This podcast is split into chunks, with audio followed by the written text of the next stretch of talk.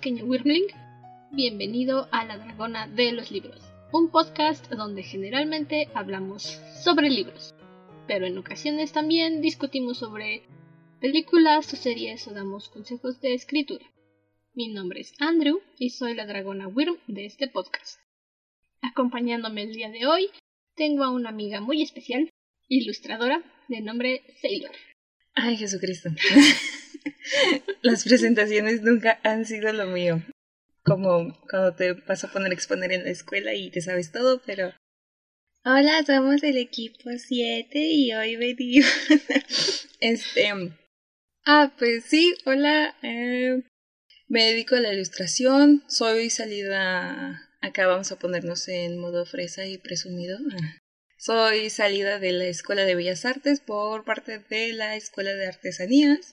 La ilustración, em, si nos llegan a escuchar en otros países, eh, no es una carrera en nuestro país. No, es algo que tú puedas tener un papel en tu pared y decir, ay, mira mi papel de ilustradora.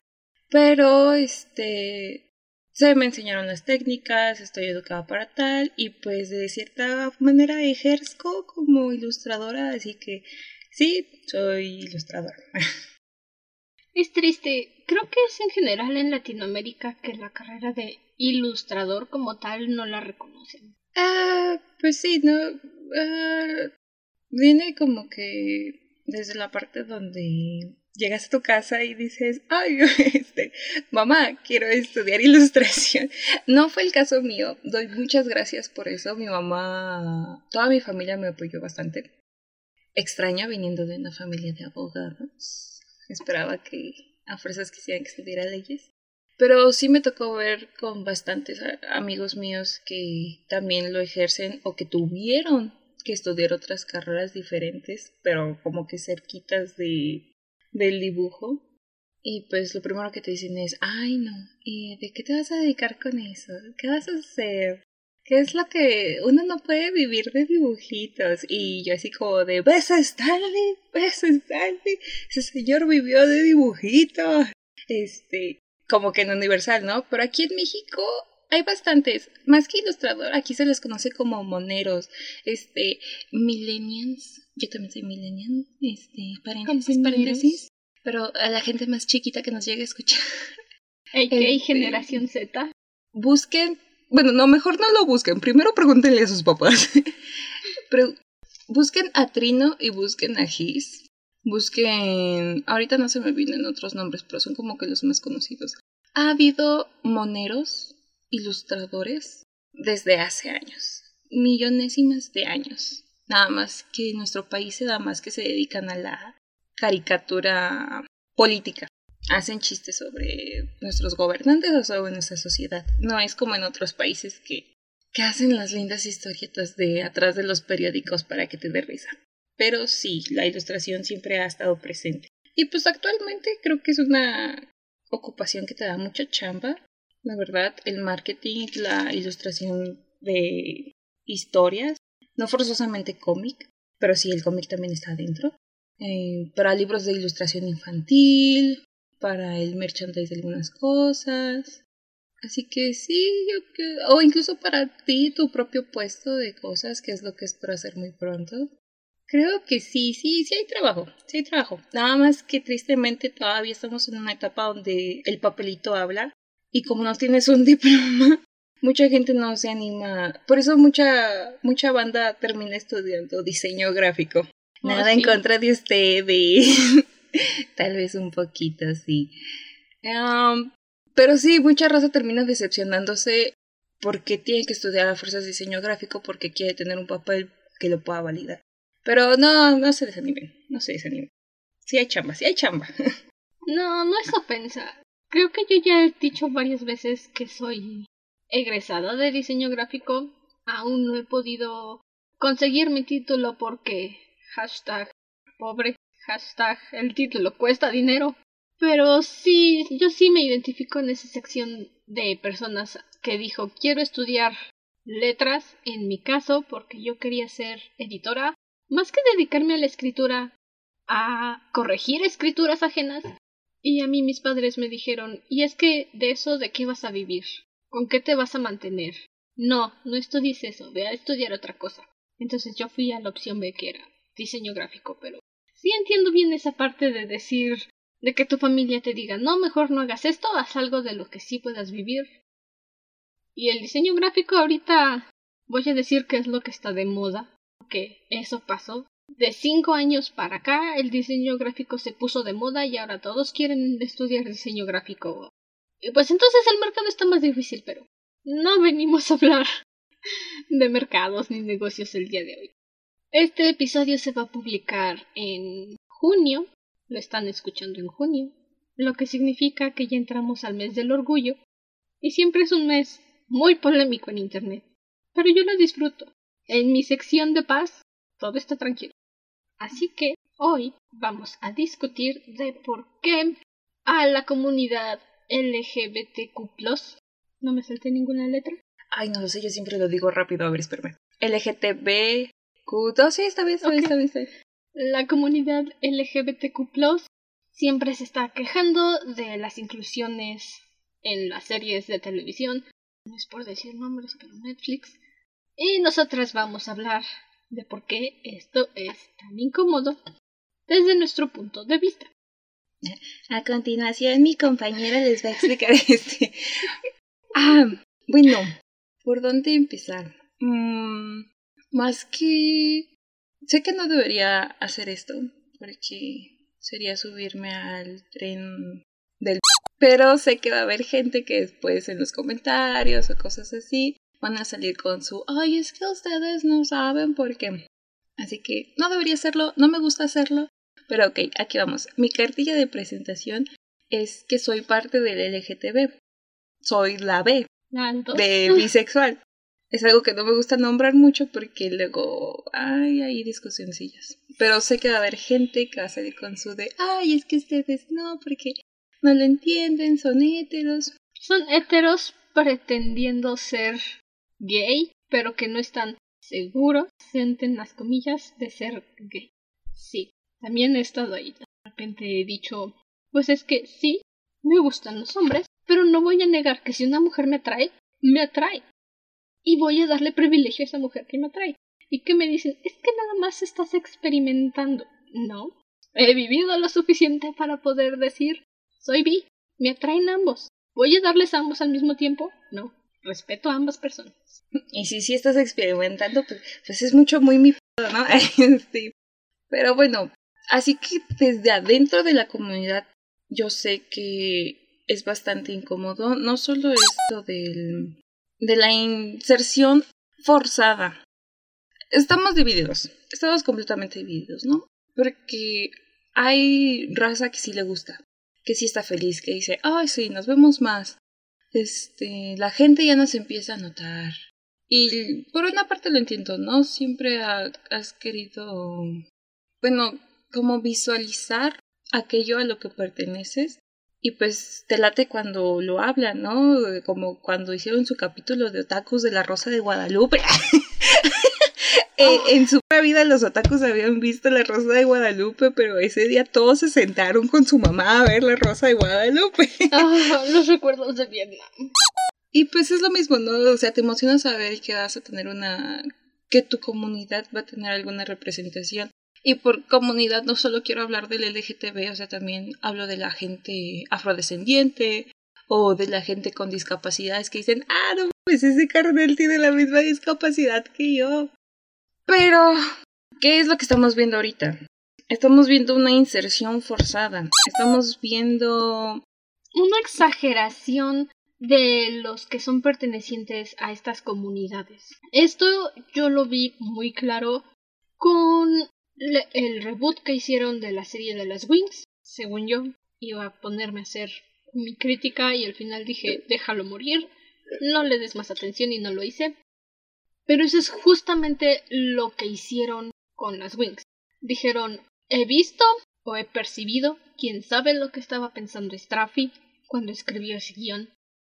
Pero se dio cuenta de que los fans decían, me gusta que haya hadas hombres me gusta que haya especialistas mujeres y me gusta que haya hadas pertenecientes a la comunidad LGBTQ+.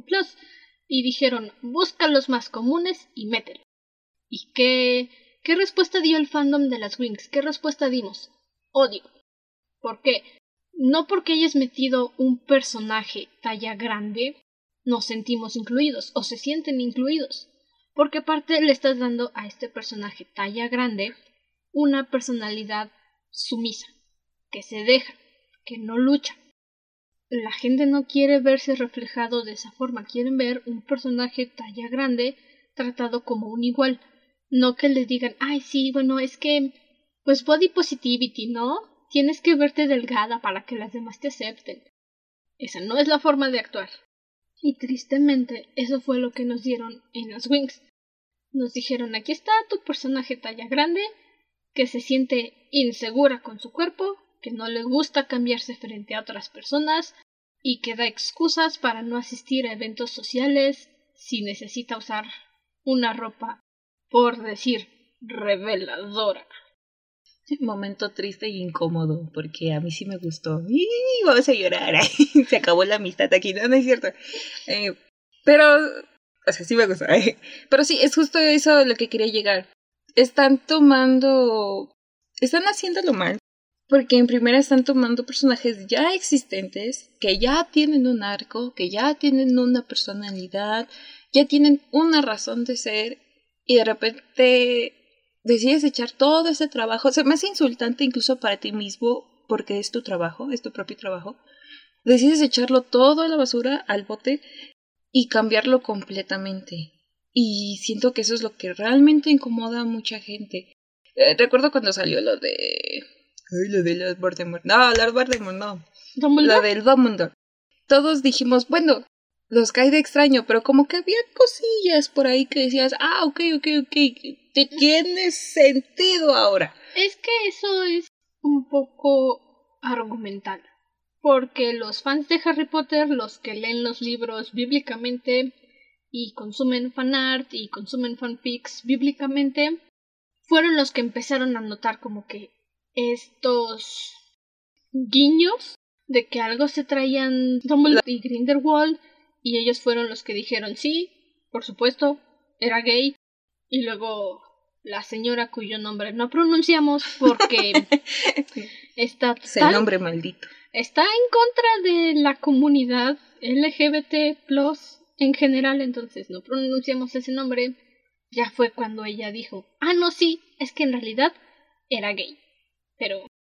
Ah, pero pues, te lo compro, te lo compro. O sea, hay indicios, hay cosas que tú dices, ah, ok, sí, si tú me lo dices ahorita, aunque parezca salido de la manga, hay cosas que yo digo, ah, ok, me la puedo tragar por eso.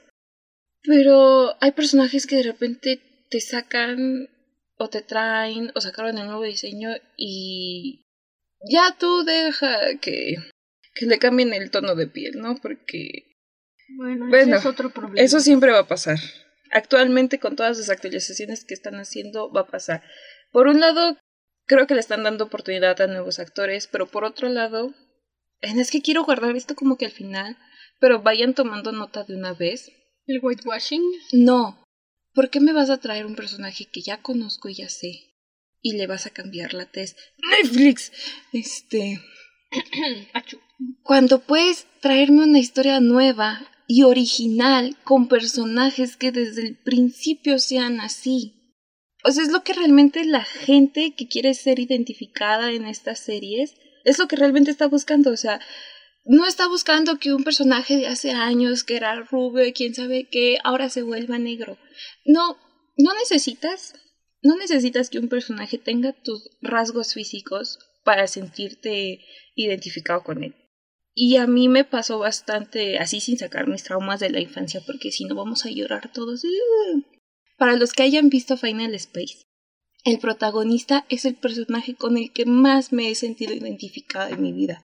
Ustedes no me ven, pero soy talla promedio, altura promedio, soy color caguama, para los que vivan lejos es un color de una botella de una bebida alcohólica que tenemos aquí. Yo diría Pero es café, es café. Yo diría canela, o como, caguama, canela. O como, diría este mi mamá cuando se enoja conmigo, soy color cartón mojado y tengo el cabello negro. Canela, dije. Y me sentí súper identificada, para empezar, con un hombre rubio y de tez blanca. Porque lo que te hace identificarte con un personaje no es totalmente su físico. A veces sí ves uno y dices, ah, ese carnal se parece a mí. Pero no, es la forma en la que se desenvuelve, la forma en cómo habla, la forma en la que afronta sus problemas, la que te hace sentir, la que te hace decir, yo te entiendo y sé por lo que estás pasando. Y es cuando un personaje realmente tiene un buen valor y una buena escritura de personaje. Cuando es la personalidad más que el físico al que te identificas. Y eso sí, no. Yo también lo he vivido Creo que también ya lo he mencionado varias veces. Y si no, creo que se van a enterar cuando salga el episodio de aniversario. Que ¡Uh! creo. Spoiler alert, grabamos durante dos horas y media.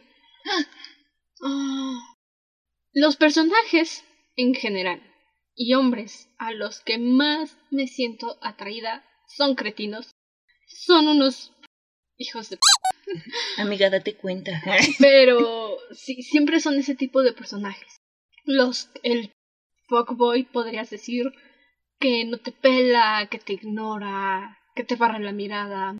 Pero el que realmente cuando lo tratas dices, ah, ok, un buen psicólogo, unos dos años de terapia y todo bien, compa. Sí, también vamos a recaudar dinero para pagarle su terapia a esta mujer. por favor, manden sus donativos. Hay un Patreon, por favor, donativos para mi terapia. Y me di cuenta, yo, de que estos personajes me agradan porque yo me identifico mucho con ellos. Cuando la gente me conoce, y aquí Sailor está de testigo, me ven, y cuando ya somos compis, cuando ya somos amigos, me dicen, oye, no te ofendas por lo que te voy a decir, pero es que no te hablaba porque yo pensé que eras bien mamona. Y mi respuesta siempre es... Es que lo soy. Ah. es que lo soy. Pero tú me caes bien. Pues que soy mamona, lo soy. Y así son los personajes que a mí me gustan. Ah, por eso nos llevamos bien. ¿eh? Por eso nos llevamos bien, sí. Y en general son hombres de como un metro noventa. Yo todavía estoy en estatura hobbit.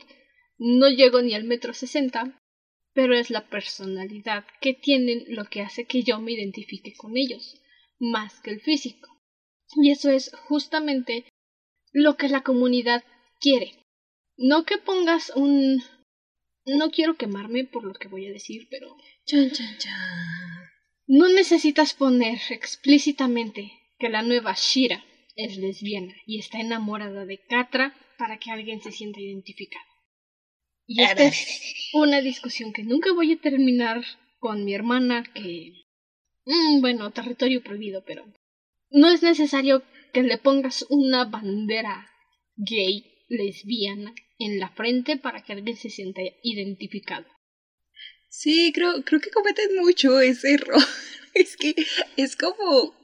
Ay, es que no sé sí, la palabra está muy fuerte al utilizarla, pero es como racismo inverso. O sea, es así como de, vamos a ilustrar eh, hablando fuera de Shira, este, no puedo discutir de Shira, gente, porque me aburrí en el segundo capítulo. Y la verdad, tengo mi propia filosofía de no criticar cosas que no he visto y por eso me mantendré callada en eso. Es una buena filosofía, yo también. Pero sí lo llegué, sí lo alcancé a ver y lo he alcanzado a ver en otras partes. Vamos, vamos a ilustrar a una lesbiana. Ah, pues agárrense a Bellota, de las chicas superpoderosas. vamos a ilustrar a una lesbiana para que se sientan identificados. Y lo primero que hacen es que te toman este concepto súper... Mamarracho. Ajá, o sea, una chica lesbiana, un chico gay, un, una mujer bisexual, un chico trans, son personas normales. o sea, no hay como que, pero agarren y, ah, entonces vamos a utilizar el estereotipo más...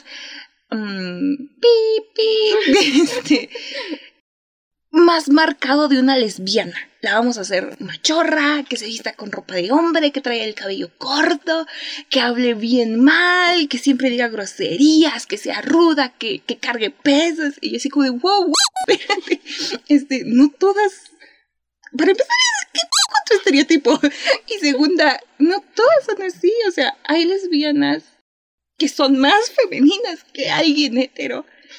Y aún así lo son O sea, como que quieren hacerte sentir incluido y a la mera hora están siendo más racistas contigo que tus papás cuando saliste del closet. Y tampoco, bueno, ya las chicas superpoderosas es un tema que si tengo suerte, mis compañeras escritoras Mortem y Lenore van a unirse con nosotros para hablar de las chicas superpoderosas un día. Pero en cuanto a fandom, que ya dejé en claro durante cuarenta y tantos episodios, que yo estoy hasta el corno metida en el fandom de las chicas superpoderosas. Ah, sí, cierto. No hablamos de la nueva adaptación porque, para empezar, Buttercup lesbiana es algo que nosotros como fandom hemos gastado hasta el cansancio y ya nos aburre. Literal. Fanfics del, del 2015. 2015. Ya hablaban de una Buttercup lesbiana y nosotros ya decíamos, otra vez lo mismo. Aparte sabemos que le gustan los chacales. Le gusta el de la banda gangrena. Bueno, aparte de que cuando supuestamente tenía cinco años, le gustó el de la banda gangrena, todavía le quedan como 15 o 20 años más de crecimiento. ¿Quién nos confirma que a lo mejor en esos 15 o 20 años decidió ser no binaria? ¿O decidió que en realidad es asexual? ¿O decidió que en realidad es apisexual? O como quieran. No hay parámetro para decir que una niña de 5 años, solo por estereotipos de la misma serie, creció para ser lesbiana. O sea. Sí. No, simplemente tache. Ajá. Estaba Albedo también entre mis puntos. ya, ya pasamos el punto de no necesitas que alguien sea específicamente idéntico a ti de forma física para sentirte identificado. Él ya se me fue la onda. El siguiente punto era. No, sí, ya se me fue la onda bien gacho. Estábamos hablando de. Ah, sí, ya me acuerdo. No, ya se me fue otra vez. A ver si mi, mi compañera les va a seguir explicando en lo que me regresa el avión. También, otra cosa en general ahora con los gays, no tanto con las lesbianas, con los gays. Esto lo vi, no he visto la serie de Sex Education, en realidad no me llama la atención, pero que para identificar a tu personaje gay tengas que ponerle manerismos y gestos y movimientos y caderitas y chica date cuenta o amiga date cuenta o hermana date cuenta, simplemente pon un momento en el que está hablando con sus amigos, pasa un chico guapo, un chico que entra dentro de sus gustos y que se le queda viendo como estúpido durante tres segundos y luego diga, perdón, ¿me estabas comentando? Hicieron eso en la serie de Teen Wolf. Uno de los personajes más amados de la serie es gay. ¿Y cómo nos dimos cuenta que era gay? Porque de repente se quedó embobado viendo a otro chico, regresó la mirada y continuó actuando como si nada. ¿Qué, es lo natural? Es lo natural. Y, nadie se ofendió, nadie armó revuelto. Sabemos que es gay porque de repente miró un chico guapo y regresó a poner atención a las clases. O de repente se queda embobado viendo al chico que le gusta y le tienen que hacer, oye, tierra Dani. es lo normal. Y no necesitaron ponerle manerismos ni nada. Era un jugador de lacrosse. Si conocen el deporte, es como americano, pero con bastones. Es muy agresivo. Sí, creo que es más agresivo, de hecho. Es más agresivo. Y era gay. Y no necesitaron hacerlo feminado, ni absurdamente rudo. Fórmula perfecta. Perfecto comentario para conectar con mi cerebro. Ahora sí, ya me acordé. Es que según yo hice notas, pero al final dije, en el, lo que me sale el corazón. No es cierto, sí traigo mis notas aquí al sí, el segundo punto sería, si me vas a hablar de tu sexualidad, es porque va a tener algo relevante en el trama. O va a haber un punto que de ahí vamos a agarrar para otra cosa importante en el trama. Si no, ¿para qué? Regresando a las chicas superpoderosas, porque justo ahí se me fue la onda. yo para qué quiero... Bueno, en la película sí, ¿no? Porque se supone que ya son mayores. Pero yo en la serie, yo para qué quiero saber, para qué me sirve, para qué necesito, para qué le sirve a la serie que me digas que alguien es gay o que alguien es heterosexual. Para nada. o sea, no, no va a afectar nada en el trama porque el trama son tres hermanas que le parten la madre a monstruos y villanos para salvar la ciudad que tanto quieren. No es romance, la serie no maneja romance, creo que el máximo romance que llegaron a manejar. Ah, porque ni con los chicos super cocosos, ¿eh? O sea, eso no fue romance para quien crea que es romance. El romance más bonito que llegaron a manejar fue el del profesor Otonio con la maestra de Kinder. Y eso fue todo el romance de la serie. Y de ahí en fuera yo no necesito saber si alguien es gay o alguien es lesbiana. Si tú tienes tu serie o estás viendo una serie y alguien va a comentar, puede ser un comentario X, tampoco digo que no lo puedan decir, ¿no? Pero si realmente vas a tratar el tema de que uno de tus personajes es homosexual, es porque va a tener relevancia en la serie. Ah, yo tampoco he visto Sex Education, me dicen que está muy buena, pero ahí tengo como que a mis amigos divididos también, así que, que mm, tal vez un día que no tenga nada que hacer la vea. Pero, o sea, el chico sale gay, pero tengo entendido que se trata el tema de su relación. Así que pues tiene sentido que, que, que el chico diga que es gay. Ahora, como dices en Team Wolf, a lo mejor ya hay un chiste, bueno, no quiero usar la palabra, a lo mejor y hay algo con que el chico sea gay, pero a lo mejor no, no he visto la serie. O a lo mejor no es algo tan serio que no te lo tengan que remarcar tanto. O sea, sabes que lo es, pero es algo que queda como en tercer plano. Ah, X, tal vez más adelante en la historia tenga que ver. Lo sabes. Pero pues ya, X, ya, ¿no? O sea, como cualquiera, o sea, no, es, como que vayas por la vida, ay, hola, soy gay, o sea, no es tu cartilla de presentación. No, y de hecho, algo que bueno, yo como persona que he visto Teen Wolf centenares de veces, excepto la última temporada, todavía necesito cuatro años para reponerme de ese final. Sí manejan ciertas bromas con respecto a que Dani sea gay, pero las usan desde mi punto de vista, desde mi análisis de personaje, para hacerte referencia de que Styles, el mejor amigo del protagonista, puede que sea bisexual. Y esto es porque hay varias ocasiones. La broma más referida es que de repente Styles voltea a ver a Dani y le dice, oye, ¿crees que soy atractivo para los gays? Y Dani le dice, obvio no. Pero eso no lo sé. Porque no es el tipo de Dani. Y una de las bromas uh, más recurrentes y más sonadas en el fandom entre los Wolfies es que hay una parte en la que Scott, nuestro protagonista, tiene novia y Styles no tiene nadie, ni siquiera un perro que le mueva la colita cuando llega a su casa. Y entonces Styles dice, yo necesito sexo y necesito sexo ahorita, ya, en este instante. Y Dani aparece y le dice, está bien, yo cojo contigo. A lo que Styles responde, ¡Ah! ¿de verdad? Sí, por supuesto. Y quédate en mi casa. Me gusta acurrucarme. y Styles ya estaba listo y puesto para ir a casa de Dani y al final Dani le dice, obvio no, no eres mi tipo. Pero ¿qué nos dice esto?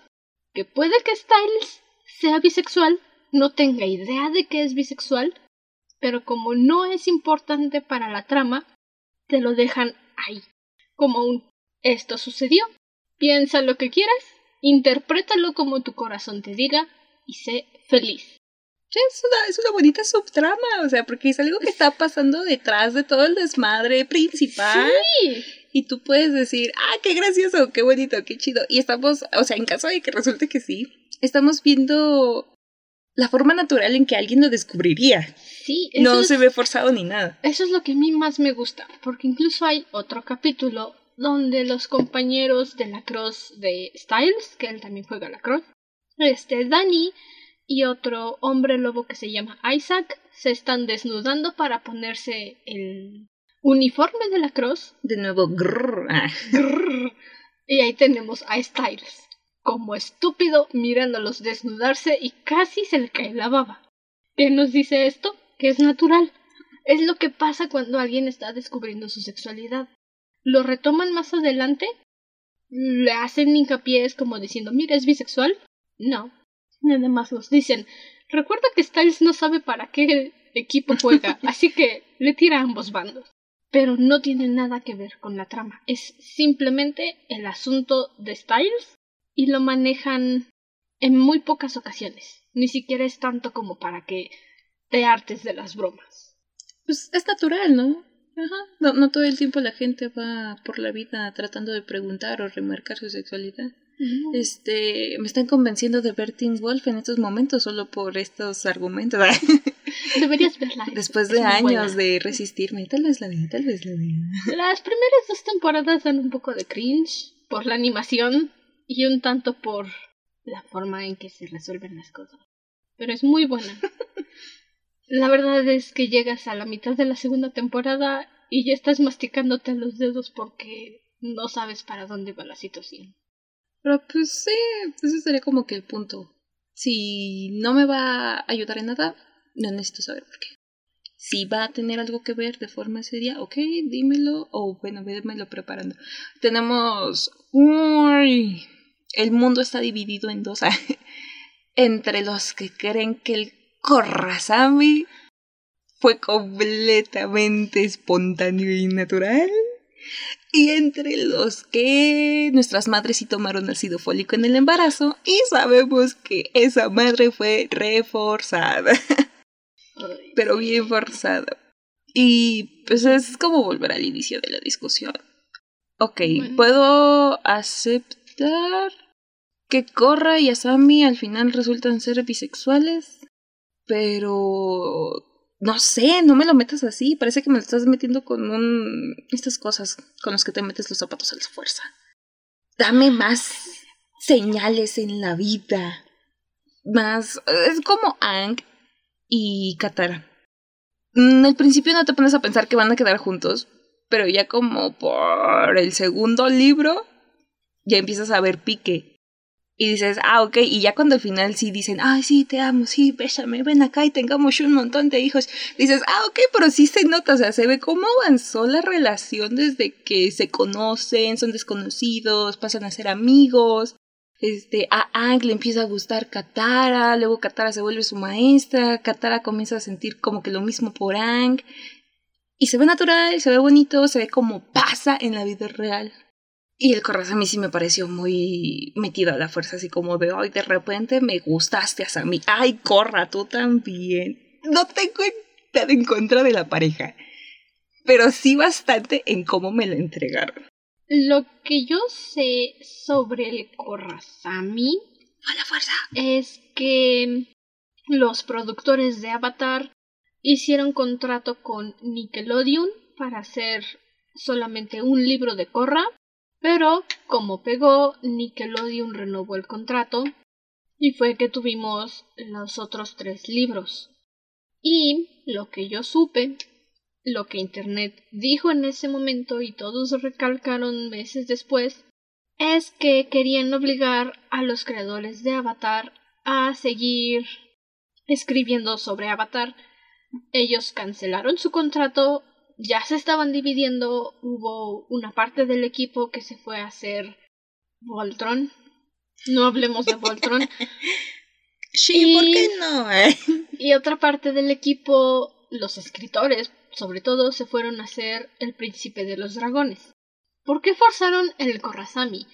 Para decirles en tu cara, bitch, a los productores a los productores de Nickelodeon y meterles una pareja homosexual en donde nunca en la historia de los nunca habían tocado temas de la comunidad LGBTQ.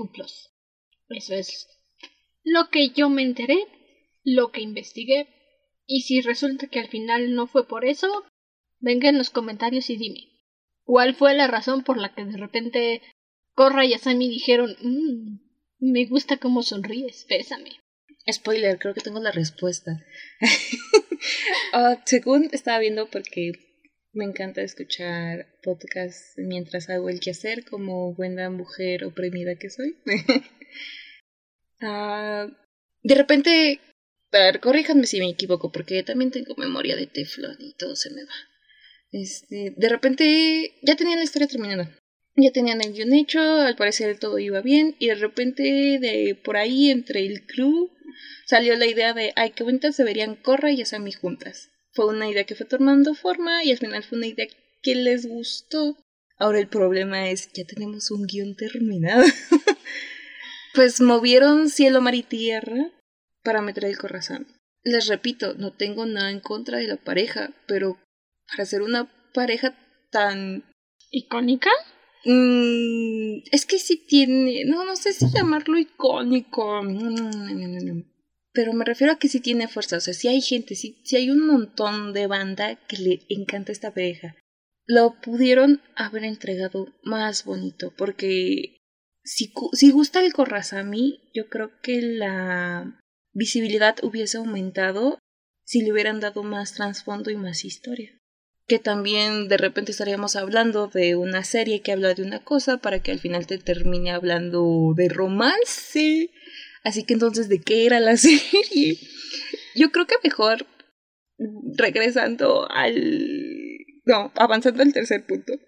Lo mejor, lo mejor siempre es sacar tu historia original con tus personajes originales. Que digas, ok, este carnal va a ser gay, ella va a ser este trans, este, él va a tener sobrepeso, pero que hayan motivos por los que tú, alguien por ahí va a decir, este, ¿por qué alguien tiene que tener un motivo para ser gordo? Bueno, dulzura, mi amor mío. Sin fin de situaciones. Yo yo no tengo sobrepeso, en realidad es todo lo contrario, tengo desnutrición, pero el mío es una situación no de que me digan traga más. Yo tengo un metabolismo acelerado. Es una solitaria viviente. ¿Cómo? Sí, soy una solitaria viviente. ¿Cómo? Mi, mi estómago, mis intestinos, sistema digestivo procesa todo, conservan lo poquito que dice esto me sirve y desecha lo demás. ¿Por qué pasa esto en mi caso? Porque yo todo el día estoy tragando. Es un pato. Todo el día estoy comiendo. En la mañana desayuno. A las doce me da hambre y me como una manzana. A la una me da antojo, me como un pancito. A las dos o las tres es mi hora de comida y como. A las cuatro o a las cinco, ay, necesito masticar algo y ahí voy a la cocina a ver qué mastico. Ustedes no lo alcanzan a ver, pero ahorita se está comiendo un pan. sí, no lo ven, pero aquí está mi pancito con azúcar. Ese es mi problema. Mi metabolismo no me permite subir de peso porque dice, esto me sirve, lo demás, a la basura. Pues está, tienes un personaje flaco. ¿Y qué pasa con alguien con sobrepeso? Puede que sea lo opuesto a mi caso. Puede que tenga una situación médica, porque las hay, en las que su cuerpo no sea capaz de procesar los alimentos de la manera adecuada y por ende está subiendo de peso. Hay un caso en mujeres de, de ovario poliquístico, o sea que se le forman quistes en los ovarios, no les permiten bajar de peso. Lo que coman lo van a ir acumulando y van a ir subiendo de peso. Esto es una cuestión médica. No es que estén trague, trague, trague, trague, trague. Cada cuerpo es diferente. Cada situación médica es diferente. Y no porque pongas un personaje con sobrepeso significa que se la pasa tragando. Puede que tenga una alimentación muy balanceada, pero su cuerpo no lo procesa como debería y eso le provoca subir de peso. Ahí lo tienes. Ahora ya depende de ti. Porque también puede, vamos a poner entre paréntesis, hay un chingo de figuras corporales. No todos tenemos que ser flacos, no todos tenemos que ser gordos, no todos tenemos... Pero ya depende de ti si el sobrepeso de tu personaje o el hecho de que esté muy flaco va a tener trasfondo y lo vas a explicar. También depende si nada más vas a decir, ah, mi personaje es gay. Y ya, pum, listo, se acabó. Y ya. O si le vas a dar trasfondo a ello. Pero estamos hablando de personajes que ya son así desde el principio. Son originales. El hecho de que lo tengan o no lo tengan va a influenciar de Y o X manera la historia. Lo necesitas ahí para algo. Estamos, por ejemplo, me encanta Bipsy Pop, fan de Bipsy Pop. Eh, soy más fan de Hello Voz que de Jasmine, por si alguien pregunta. Es que, honestamente, de Jasmine nos han dado un episodio, nada más. Todo lo que consumimos es fanart. Y de Hello Babos tenemos cinco episodios. Ya vamos a acabar la primera temporada. Es normal que nos que tiremos más para Hello Babos y para ver cómo Blitzy y esto las terminan juntos en una bonita relación. A, ver cómo me, me sacan de la nada que Charlie y Alistair van a ser pareja. Porque no, no, ya dijeron los ilustradores. Charlie y esta Baggy. Baggy son novias, son pareja. Ellas ya lo dijeron. No me van. A mí nadie me va a convencer de lo contrario. Si sus padres ya me dijeron son novias, así va a ser. Sí, cámara, respétenme a Baggy. No, no le rompan su corazoncito. Aparte se supone que Alastor es asexual. Pero a lo que quería llegar es que tenemos a Blitz. Y desde el principio sabemos que Blitz le da a cualquier cosa que se mueva. Es. Pero tiene chiste el hecho de que Blitz le dé a cualquier cosa que se mueva. Porque por eso es que está con Estolas y por eso es que puede acceder al libro. O sea, tiene chiste. Ahora, Millie y Moxie, no me quiero arriesgar, pero parecen ser héteros. Estamos hablando de que va a ser una relación súper bonita, súper esta, porque hasta están casados. O sea, su sexualidad sí tomó, no tanto la de Millie y Mox, porque sabemos que están casados, pero hay algo detrás del hecho de que Blitz sea, yo creo que es pansexual, este, pero creo que sí tiene su sexualidad confirmada, así que corríjanme si sí la tiene, pero como le da todo lo que se mueve, yo digo que es pansexual. Pero hay un chiste, hay un propósito por el cual Blitz es así, hay un propósito porque a Stolas, no sabemos si Stolas solo sea bisexual o también le dé a todo lo que se mueva, pero hay un propósito también porque de alguna manera tuvo que aflojar para dar el libro. Y es a lo que me refiero. Nos vale, sabemos que Millie y Mox están casados, no vamos a hablar de eso, pero es, este Blitz necesita ese libro y lo va a obtener de esta forma. Ese es el papel que juega la sexualidad de Blitz. Yo creo que Stolas sí es gay. Es sabroso. Sí, por supuesto, es divino. Pero por la el trasfondo que hemos visto de Blitzy, de Blitzy, de Stolas, yo sí llego a la conclusión de que era gay, pero no estaba totalmente seguro. No sé cómo funciona este infierno que crearon en Visibob, porque obviamente no es como ningún otro de los infiernos que se han hecho, ni siquiera de la Biblia Oscura. No hay infierno ahí, carnal. No, no hay infierno ahí, es triste. Pero parece ser que por conveniencias de ser príncipe infernal, Estolas tuvo que casarse. Estolas tuvo que casarse con... ¿Tenemos nombre de su esposa? Ay, creo que es Estela o Luna, algo así, tiene que ver algo con un astro de luz. Se casó y tuvieron a la adorable Octavia. E incluso vemos cómo esto pausa, está... Pausa, pausa de comercial. Este, gente, deje de acosar a Octavia, por favor. ya, regresamos con el programa. Es una niña, alejen sus sucias manos de ella. Yo sí he visto en Estolas como ese desarrollo de culpabilidad. El capítulo en el que lleva a Octavia al parque de diversiones tienen esta conversación, en la que Octavia le pregunta por qué decidió arruinar su familia así. Y esto las dice es que no es algo que yo haya decidido. Es algo que ya no podía seguir ocultando, es algo que me lastimaba negar. Tal vez la gente no recuerda esta conversación, porque a todos les interesaba más otras cosas. Pero yo soy ese esa criatura rara que presta atención a las conversaciones. Y entonces, en mi conclusión, Stolas siempre fue gay, pero por presión social, me parece algo bastante estúpido en el infierno, tuvo que fingir que era hetero por el bien de la familia. Eh, simplemente casarse. Esa forma parte del desarrollo de Stolas y de por qué no le molesta que Blitzy le dé a todo lo que se mueva con tal de darle el libro, porque Stolas tal vez no esté enamorado de Blitzy, ah, pero me rompes el corazón. Dije tal vez, dije tal vez.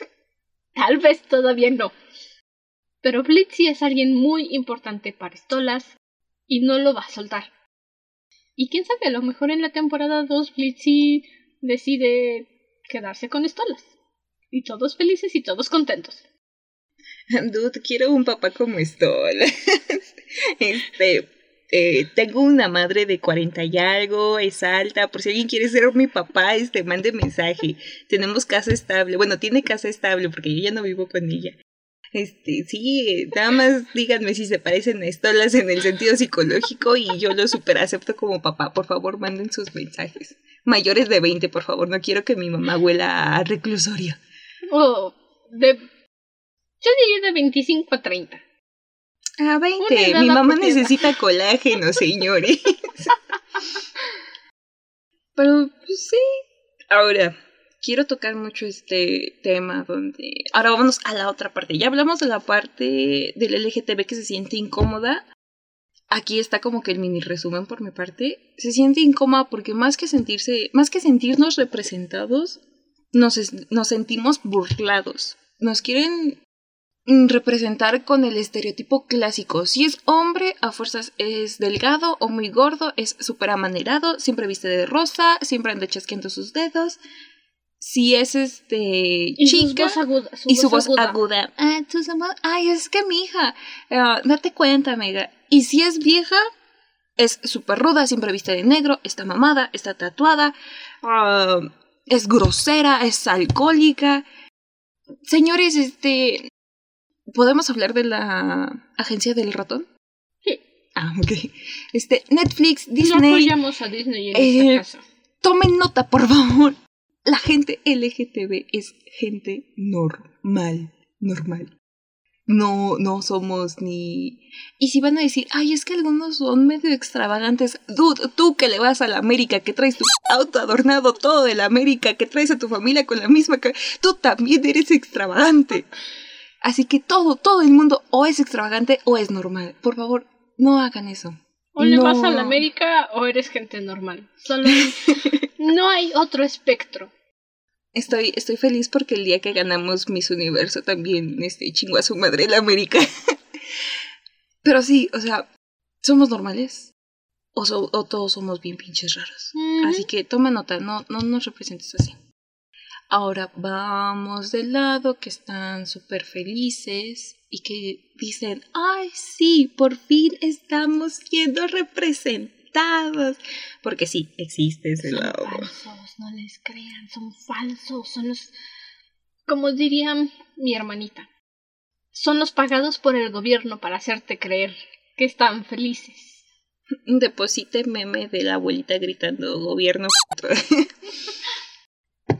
Ay, van a decir que se me va el avión varias veces, pero es que soy estudiante de bellas artes. Este, piénsenlo, mi patio olía marihuana todo el tiempo. Ah, ah, gente, spoiler sobre eso. Los llevan representando desde hace años. Y representando de forma buena y bonita. Ámonos a mis gustos directamente, que está mal, está mal que nos vayas a mi gusto directamente, pero creo que es uno de los mejores ejemplos. Señores, ¿quién de ustedes no disfrutó y vio con todo el amor del mundo Sakura Captor y Sailor Moon? Tenemos... Ay, Jesucristo, nuestra amistad termina aquí, ¿no es cierto? Perdón. Tenemos dos parejas divinas que se dieron de forma normal y natural. ¿Quién sabe por qué en Estados Unidos, este, en caso de Sailor Moon, dijeron que Uranus y... ¡Ay, se me acaba de ir su nombre! Bueno, no, ay, ya no me acuerdo. Bueno, Uraka y su novia. Ah, disculpen, no sé, pónganlos en los comentarios. Les digo, mi patio eh, estaba marihuana. No sé por qué las hicieron primas. Se super nota que no son primas. ah, por este, una ley de protección infantil contra sexualidad y contenidos adultos a los niños en Estados Unidos. Porque, no, es que hubo un tiempo en el que creo que subió la producción de pornografía infantil y los niños como que la consumían sin saber que era pornografía infantil y entonces las Karens hicieron algo bueno para variar, son Karens. Ok, entonces retiren lo de... Ajá, sí, también en Sakura censuraron que Toya y Yukito estaban enamorados, que Tomoyo estaba enamorada de Sakura, que Shaoran se enamoró de Yukito. Eso lo censuraron por una cuestión de protección infantil. Ya saben, gringos. Ah, bueno, bueno, bueno, bueno. Pero Sí, bueno, bueno. vayámonos a la... Bueno, yéndonos a la obra original también sea, ahorita que ya lo estoy pensando bien, también sea porque estamos hablando de un país que está completamente al otro lado del mundo y tal vez, más bien, no tal vez, ellos ven de otra manera el mundo. Pero ha estado ahí, o sea, tenemos la pareja del Sailor Moon que es divina, es hermosa, todos lo saben, Sailor Moon no no tiene miedo en admitir que se sintió sumamente atraída por Uraka. Ay, creo que no se llama Uraka. ¡Ah! Pregúntale a Google. Ahorita le pregunto a Google. O sea, no solo, no solo Serena, porque aquí se llama, así se llama Sailor Moon en nuestro lado del charco. No, no, en Japón sí es Usagi, pero aquí es Serena. En honor a la diosa de la luna. Oh my god. Bueno, conocimiento. Vamos, vamos a, a usar sus plantas. Sailor Moon y Sailor Venus cayeron rendidísimas. Y a nadie le molestó, ni nadie lo ve mal. Incluso hay un capítulo donde Darien se siente un poco celoso porque Serena está pelando más a la otra y viceversa porque Darien se agarra a la novia y empieza a bailar con ella. Y Sakura Card Captor es precioso, es divino. También, igual que la otra, es algo completamente espontáneo y natural. Tú los ves que están todo el tiempo juntos. Tú como niño no te interesa que te lo digan en la cara y no te lo dicen en la cara. Pero cuando creces dices, dude, esos dos se amaron todo el tiempo, estuvieron juntos todo el tiempo, es la relación más divina. Tomoyo, Tomoyo es la cosa más preciosa del mundo. Y es, es un buen representante del LGTB, porque ella no oculta sus sentimientos, no te lo dice en la cara, pero obviamente es de soy lesbiana y me gusta Sakura. Y yo creo que en algún momento en el que Sakura crezca va a entender, porque también la Sakura está bien pinche distraída. No tiene miedo en hablar de sus sentimientos, pero tampoco tiene miedo a ser rechazada, porque sabe que Sakura no la va a corresponder. Sabe que Sakura ni siquiera está cerca de ser lesbiana o bicuriosa. Ella es feliz con que Sakura sea feliz.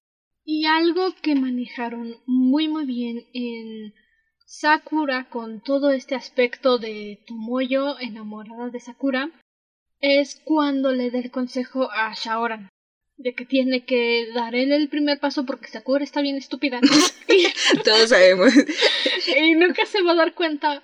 Y de hecho esta imagen es la que más circula en internet, en la que dice Tomoyo que si ella tuviera una persona especial, alguien que ama con todo su corazón y desea ver feliz aun expensas de su propio dolor, va a ayudar a esa persona que ama a encontrar la felicidad. Porque ¿qué clase de amor es el que siente si no está ayudando a su persona amada a buscar la felicidad? Si ella es feliz, entonces Tomoyo puede hacer el esfuerzo por ser feliz. Y esa es una de las enseñanzas más bonitas que te deja Sakura que te dice, ok, sí, puede que tú estés segurísima de tu sexualidad, segurísima de que amas a tu amiga y tu amiga está segurísima de que no le tira a otro bando que no sea el hétero, y tú como buena amiga, como alguien que genuinamente la amas y deseas ver su felicidad, puedes hacer el esfuerzo por ayudarla a ser feliz. Tal vez te duela al principio, pero realmente prefieres hacerla sufrir con tal de que tú estés feliz. Sí, imagínate Sakura Card Captor escrita ahorita. Tomoyo estaría haciendo marchas porque Sakura no la quiere. Encabronadísima. ¿Por qué no me quieres? Le harían a Tomoyo lo mismo que le hicieron a mi Estela en Fate.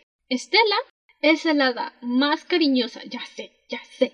No me vengan a gritar que en la serie, en el cartoon, es bastante egoísta, que solo piensa en ella. Sus padres están divorciándose. Es una princesa hija única. Difícilmente le ponían atención. Además es princesa. Pero Stella es la persona más interesada por sus amigas del grupo. Se preocupa por Bloom, por Tecna, por Musa, por Flora y por Laila. A su manera con cada quien porque no actúa de la misma forma con todas. Y la bonita amistad que había entre Stella y Bloom esa genuina amistad que se formó entre ellas desde el capítulo 1 hasta el capítulo 26 de la temporada 3, tal vez el de la temporada 4, porque ya dejé en claro que para mí aquí hacemos como que no existe. De la temporada 1 a 4, de ahí no existen. ¿Y qué hicieron en Fate? ¿Qué hizo Straffy? Stella is a motherfucking bitch. Sigo furiosa. No, no se me va a ir este coraje porque Stella que era una criatura adorable que solamente intentaba curar sus heridas del abandono de sus padres, ahora es una bruja tóxica. La tóxica en esta serie es Bloom y Musa, by the way. No, no, no, lo siento, no, no, que cambiemos de tema, porque si me pongo a hablar de Fate, Dude, yo me siento feliz de que Musa tenga un amor bonito, por fin. Me Porque siento ofendida Raven- de que... Deberías de escuchar ese episodio. Me dediqué unos 20, 30 minutos a decir por qué la culpa no es de Riven, sino de Musa y de Riven. Ah, de los también. dos. Pero no, que cambiemos de tema, porque yo ya me pongo agresiva cuando hablo de Faye. Bueno, hablamos de, de la parte nijona, ¿no? Ah, porque acá yo, este, super lectora de todo lo que se me atraviesa. Esperen, se le atoró el pan. Dejen que se desatore el pan. Iba a decir, justo ahorita lo mencionaste, lo recordé, que es irónico que en Japón y Corea sean tan homofóbicos cuando el mercado que más les vende es el yuri y el yaoi. Ah, mira, como, Que como por cierto son la forma de referirse a los gays y lesbianas en cuanto a género literario en Japón. Es bastante irónico. Es el mercado que más les vende y son bien homofóbicos los dos. Mira, como artesana yo entendí que mientras venda a ti te tiene que valer lo que es este, pero no compren cosas que tengan que ver con niños, por favor. No, no, no, no, no. Ni con animales, por favor. Aquí no apoyamos ni pedofilia ni zoofilia. Todo seguro, sano y consensuado, de 20 hacia arriba. O tal vez 25 O donde hacia su arriba. país diga que es legal. Aquí somos legales a partir de los 18. Pero, por ejemplo, en Japón y en Estados Unidos creo que la gente es legal hasta los 21. Hasta los 21, entonces, por eso, en mi opinión, 25 en adelante, todo lo que quieran. Miren, eh, solo, solo, cada, no sé, neta, si tienen estos sentimientos, mejor vayan al psicólogo. Pero cada vez que sienten impulsos así, recuerden que incluso dentro de la cárcel, la pedofilia está súper penada y al que le van a terminar dando por donde no es a ustedes. Eso es algo tan curioso, siempre me ha dado mucha curiosidad. Hubo un capítulo de Criminal Minds, creo, donde metieron a un pedófilo a la cárcel y todos los asesinos, violadores, asaltantes, toda la carroña de humanidad que existe, ven al fulano. ¿Te metes con los niños? Sí. Y entre los reos mataron al pedófilo. Sí, no O sea, lo hasta, los hasta los prisioneros tienen mejores estándares. Digo, eso es, no es bueno, es malo, pero hasta ellos tienen estándares de que los niños no se tocan. Sí, así que no consuman eso, por favor. Pero oh, sí, o sea, yo entendí que si vende te tiene que valer madres y tienes que seguir produciendo. Eh, también retomemos el hecho de que no porque la homofobia esté muy muy al pie de la página ya significa que no lo haya. De hecho, creo que lo único que les ha costado es que no es tan fácil salir del closet allá. Pero en todos lados hay. Pero bueno, Mm. ya hablamos de ese lado. Del el otro lado del mundo, donde desde hace años, porque ambas series, oh, ahorita que estoy recordando, porque luego dicen, bueno, pero todos son lindos. Ok, aquí va una representación chida, chida. No recuerdo bien el, el nombre de este personaje, porque sale solo en un arco argumental, pero vámonos a Inuyasha. Hay un personaje gay que está en una banda como tipo de sicarios. Ah, no me culpen, tengo 23 años y Inuyasha salió cuando yo iba en la primaria, ahorita no recuerdo todo. ¿Cuál? Se viste de mujer y de hecho traía hasta la boca pintada. ¿De los demonios de Naraku? No, o sí, ya no me acuerdo. Uy, ¡Ah! creo que sí se acordó de Ya un me nombre. acordé. ya me acordé. Ah, no. De, de- de repente me asustaste. Acabo de terminar Inuyasha otra vez porque necesitaba una dosis saludable de Cesrin, no la porquería que nos dieron en Yasuhime. Este. Yakotsu. ¿Sí? Sí, aquí no lo tengo él, pero aquí. Ah, tengo sí, anda a- con ese carnal. Ajá. Ajá, de los siete guerreros. Sí, sí, sí, ya, ya, ya. Yakotsu, Yakotsu. Dude, Mi adorable Yakotsu. súper poderoso, súper rompe. Súper a mí no me dices qué hacer, yo decido las cosas sin caer en el bitch please, o sea, no es así como de de este modo modo negra de barrio, así como te voy a partir tu madre, o sea, es hombre, le gustan los hombres, le gusta arreglarse como mujer, no lo hace exagerado y es qué badass, o sea, si él quiere te parte en dos en el sentido que él quiera. Algo que me encanta, me encanta de ese personaje es que, obviamente, todos los que ven a Sesshomaru dicen, papi, también yo. Y Yakotsu ve a Inuyasha y a él le dice, papi, y ve a Sesshomaru y dice, ay, tú estás muy feo, mejor tráiganme a Inuyasha. Y hay un momento en el que Sesshomaru literalmente le lanza un ataque, casi lo desnuda, y lo primero que dice el tonto es, yo esperaba que el primero en desnudarme fuera Inuyasha.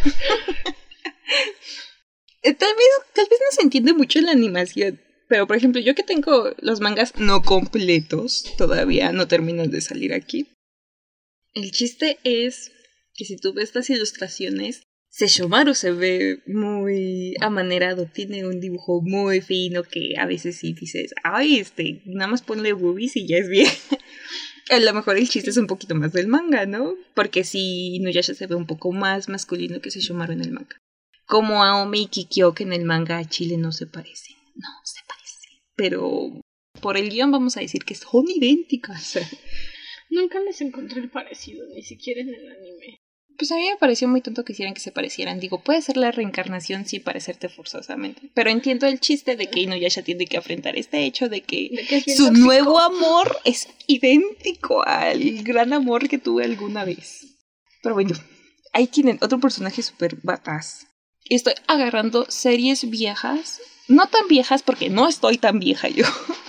Pero sí viejitas para que lo piensen, o sea, porque mucha gente dice, no, es que apenas estamos siendo demostrados y, eh, mi amor, no vas a usar la, la pantalla completa al menos que la serie se trate sobre ti. Ahora, vámonos al lado gringo. Y tal vez con irme al lado gringo voy a tocar el corazón de algunos, porque yo conozco gente que esta serie realmente los ha hecho los adultos que son ahorita. Vámonos con el hermoso cabeza de balón de Heyar, ¿no? Su maestro. Nunca. Sé que parezco disco rayado, pero nunca te lo dicen en la cara.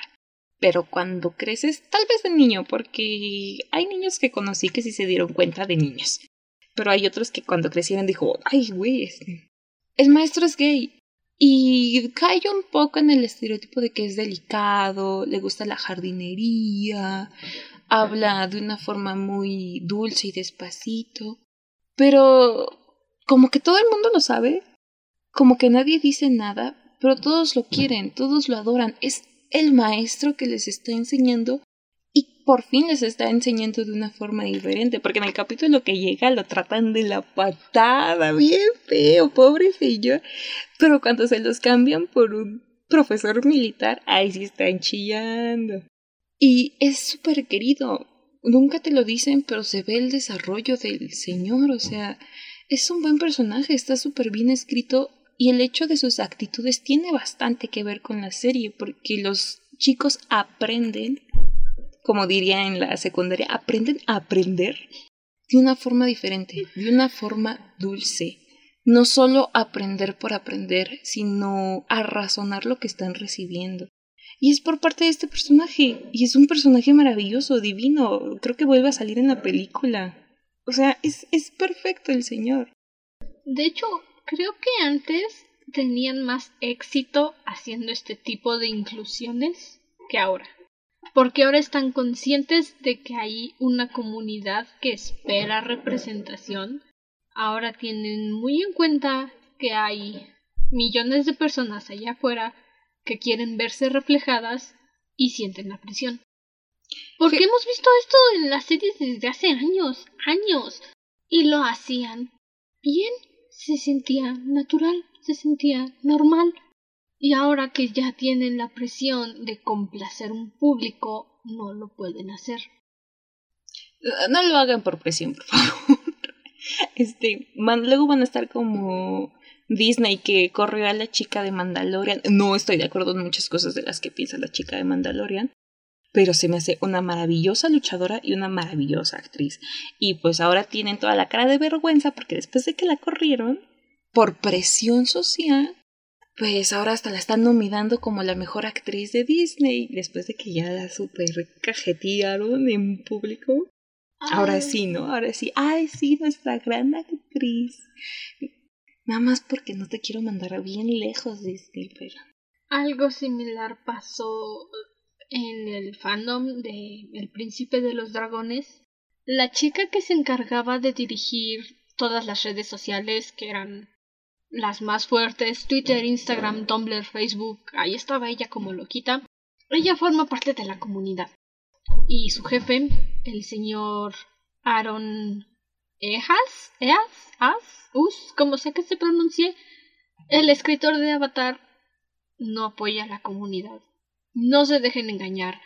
Si alguien les dice que él super apoya a la comunidad, no le hagan caso.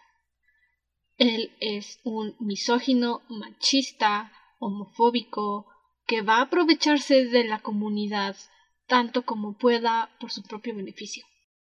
Y él despidió a Lulu.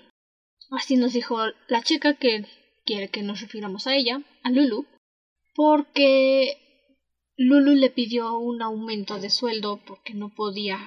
O sea, se complicó un poco su situación económica y le pidió un aumento muy merecido. ¿Cómo te atreves a pedirme aumento? Básicamente eso fue lo que le dijo Aaron. Le dijo, eres una mujer, estás atendiendo redes sociales, es estúpido gastar mi dinero en ti. Es una muy mala persona. Entonces algo similar pasó. Y ya que se fue Lulu, ya que encontró un mejor trabajo ya después Aaron empezó de nuevo con su apoyo a la comunidad, hay que ser inclusivos, hay que apoyar, hay que entender las distintas a las distintas personas, las distintas formas de pensar de otros. Si alguien, de verdad, de verdad, si alguien les dice que el escritor de Avatar apoya a la comunidad y es buena persona, no se dejen engañar es muy mala persona y si tú llegaras a decirle que sus personajes te inspiraron para ser quien eres tú, puede que te felicite, pero al otro lado de la cortina te va a ofender. Mi corazón se ha roto un poco en estos momentos. es una muy mala persona y la verdad es que yo como fan del príncipe de los dragones lo tomo muy personal porque él logró hacer personajes gays, trans, no binarios, de una manera muy natural. Estamos hablando de, de una persona que tal vez no sea muy buena, pero la creación le dio un talento natural para escribir. Sí, hay un personaje en la tercera temporada del Príncipe de los Dragones que es no binario. No lo, no nos tienen que decir que es no binario para que lo sepamos porque se refieren a ese personaje como ellos. Ay, los pronombres me estresan. A mí también me estresan los pronombres. Mejor dime tu nombre y te llamo por tu nombre. Pero se refieren a este personaje como ellos. ¿Da alguna situación en la que realmente te digan es que es no binario? Pues no, no se da la situación, pero por ese conocimiento sabes que es no binario. Hay un personaje que es sordomudo, no necesitan gritarte que es sordomudo porque aparece y empieza a hablar con señas y dices, oh, cool, fabuloso. Hay personajes gay, no necesitan decirte que la homosexualidad está permitida ni nada por el estilo, porque los ves y dices, oh, vaya, las reinas de este país son reinas, son mujeres. Sabía que hablarías de ellas. ¿Y te ofende? No, nada más te dicen, son reinas. Y hubo muchos que dijeron, es que lo aventaron. Y salieron los fans sacando capturas de todos los capítulos en los que mostraban parejas homosexuales en el trasfondo. Ah, pues salen desde el principio, nada más que, ah, no sé, se me hace la pareja no más seca del mundo. Es que no tienen química. ok, sí, está bien son reinas, son una pareja lesbiana, pero no hay química entre ellas. Esa es mi queja. Tache. tache, sí. No siento que estén enamoradas, no más siento que se casaron porque se amaban. Eh, pero pues está bien, no podemos. está bien, me encantan. Sí, lloro cuando se mueren, pero. También hay parejas hetero que nada más están casadas porque alguien se comió la torta antes que el recreo, así que. ¡ah! Pasa. Tampoco te voy a, exigir que me escribas un bestseller con la mejor pareja homosexual del mundo, porque tampoco es que tengan como en plural, en plural, ¿no? La relación que sea, tampoco es como que alguien tenga la relación perfecta del mm, mundo. Una relación perfecta. A mi definición es en la que cuando surge un problema lo hablan y buscan la forma de solucionarlo. No es esa pareja en la que uno cometió un error, se lo guarda porque prefiere solucionarlo antes de decir lo que pasó y cuando lo quiere hablar ya es muy tarde y el daño es irreparable. Bueno, pero aquí no es este Aquí no es 12 corazones ni nada por el estilo. Esa es mi definición y eso es lo que yo manejo, o lo que al menos intenté manejar en mis dos historias que tengo. Tal vez un poco más de pulir detalles. Entonces, ahora, ya, ya hablé de alguien súper lindo. Vamos a hablar, así como lo hice con el otro lado del charco. Vamos a hablar de alguien malo. ¿Quién no quiere. Ah, ahí vamos a hacer enojar también un poquito más acá a mis ojos. Recordándole cosas que según dijo que yo no quería ver. ¿Quién demonios no ama a él de las chicas superpoderosas? Los escritores. Es el demonio más poderoso. O sea, literalmente en el capítulo donde las chicas superpoderosas desaparecen, te dicen que él tomó las riendas y todo valió caca. No sabemos qué es. Es un crustáceo infernal trans. No, espera. Eh, eh, no lo sé. por ahí ya habíamos, definido qué era. Bueno, es un crustáceo infernal transexual, pi, no binario, como quieran llamarlo, fabuloso, que cuando contesta el teléfono dice con quién tengo el gusto de hablar. Mira, no sé qué sea y ni me interesa. Yo creo que su nombre le queda perfecto. Es, que ni siquiera es un nombre. Bueno, es la forma en la que le hablan. Es el punto y se acabó. Es la cosa más perfecta. Es la cosa malvada entaconada más perfecta del mundo. Con un peluche rosa, no hay que olvidarlo. Ese es su signo, su firma de de fabulosidad. Ajá, es, es divino, es nice, tiene clase, tiene modales y también, al igual que el otro, si quiere, te chasca los dedos y ya, dejaste de existir. Más bien como que cierran las pezuñas, ¿no? Ah, bueno, sí. No, ni siquiera pezuñas, como, ¿cómo se llaman las cosas que tienen los cangrejos? Ah. Lo que sea, hace ruido y... A la basura las clases de biología. Pero sí, o sea, y todo, todos nosotros lo, porque el que diga que no vio a las chicas superpoderosas, o es porque vivió debajo de una piedra todos estos años, o apenas tiene cinco años. Y si tienes cinco años, amor, no deberías estar escuchando esto. A menos que tu papá lo esté haciendo. O tu mamá o tu hermana, pero no, sí conozco a alguien, uno de mis primos. Nunca vio las chicas superpoderosas que porque no le gustaban y le agradaba más la versión anime que hicieron. Yo odio la versión anime, para mí la versión caricatura es la mejor, la versión cartoon. Pero ese ridículo dijo que no le gustaba que fueran tan superpower y yo así de... Es una serie para niños. Pueden ser los superpower que quieran. Ah, el chiste es que lo vimos todos y lo vimos todo el tiempo había niños que tú, porque todos jugamos a ser las chicas superpoderosas, me imagino. O los Power Rangers. O los Power Rangers, yo era la Power Ranger amarilla. siempre era el azul, siempre voy a ser el azul. Nice. Y a, huevo salía alguien que decía, yo quiero ser él. Y nadie decía nada, o sea... De hecho, todos corrían. A mí me tocó una vez que un compañero me dijo, yo voy a ser él. Y yo dije, Safo. Adiós. Adiós, ya perdimos.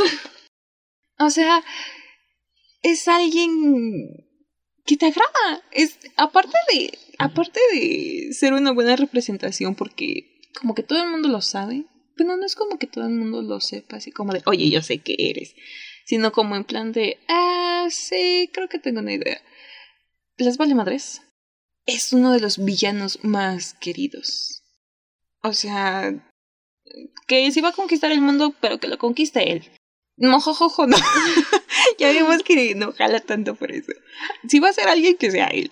Y de hecho, pues dentro del fandom hay un 5% de personas que a los chicos super jocosos o los rowdy rough boys, dependiendo qué tanto tiempo estés metido en el fandom, les ponen el apellido de Jojo. Solo un 5% del fandom hace esto. El otro 95% de nosotros les dicen Brick him, Boomer him, Botch him.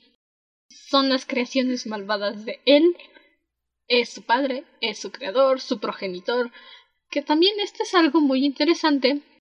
Los chicos super jocosos vienen de una pareja homosexual. Los creó Mojojojo, pero él los revivió. Tienen papá y papá. ¿Alguien vio algo raro con esto? No, sí, nadie dijo nada. Nadie dijo nada. Nadie, nadie ha dicho nada en todos estos años de que los criminales que más adoramos shipear con las chicas vienen de una pareja homosexual. O sea, tienen papá y papá. Nunca les dicen papá a ninguno, pero tienen papá y papá. Sí, o sea, fue súper natural. O sea, nadie, nadie fue con su mamá a preguntarle, oye mamá, ¿por qué los chicos de cosas tienen dos papás? ¿Qué te importa, chamaco? Tú ve la. No, mira, me hagas esas preguntas, ve la tele. Y si lo hizo, este, qué enjuicioso eres, ¿eh? Qué mala persona eres. No sabía.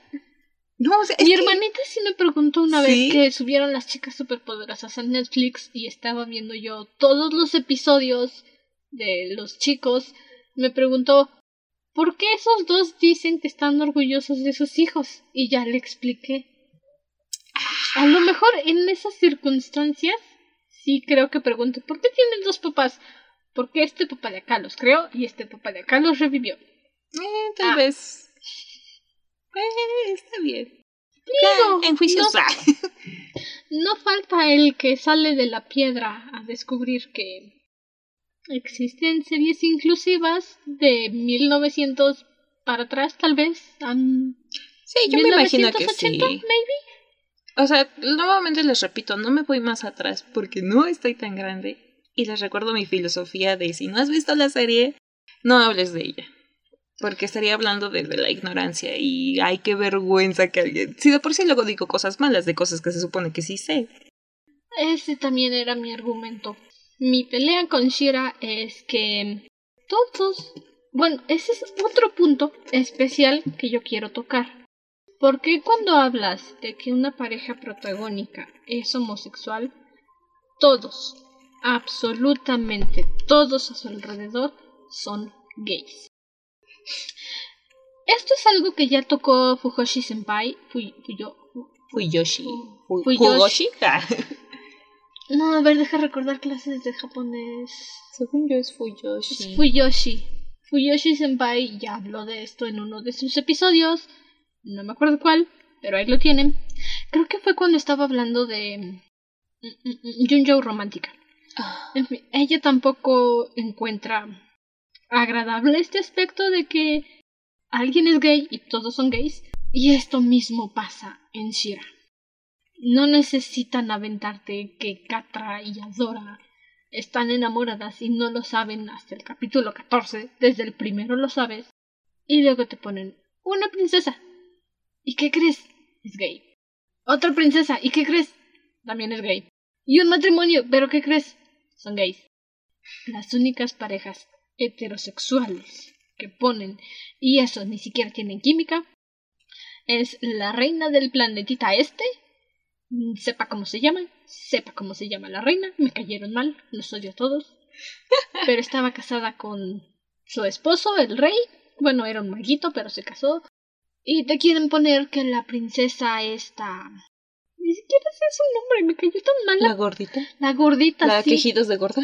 La Glimmer. Glimmer, esa, me cayó re mal, la odio. Un día mi hermana puso la serie, me dio flojera pararme a buscar el control y cambiar de serie y me quedé tirada en el sillón viéndola. Ah, la serie pudo funcionar sin Cuatro temporadas y la criatura no maduraba. No tenía un crecimiento, no aprendía. Era la misma niña inmadura que tenía delirios de superhéroe. Y al final le emparejan con Bow. No hay química entre ellos. Son buenos amigos. Sí, te lo creo. ¿Son pareja? No, nunca. Y esa es mi crítica con Shira. ¿Por qué?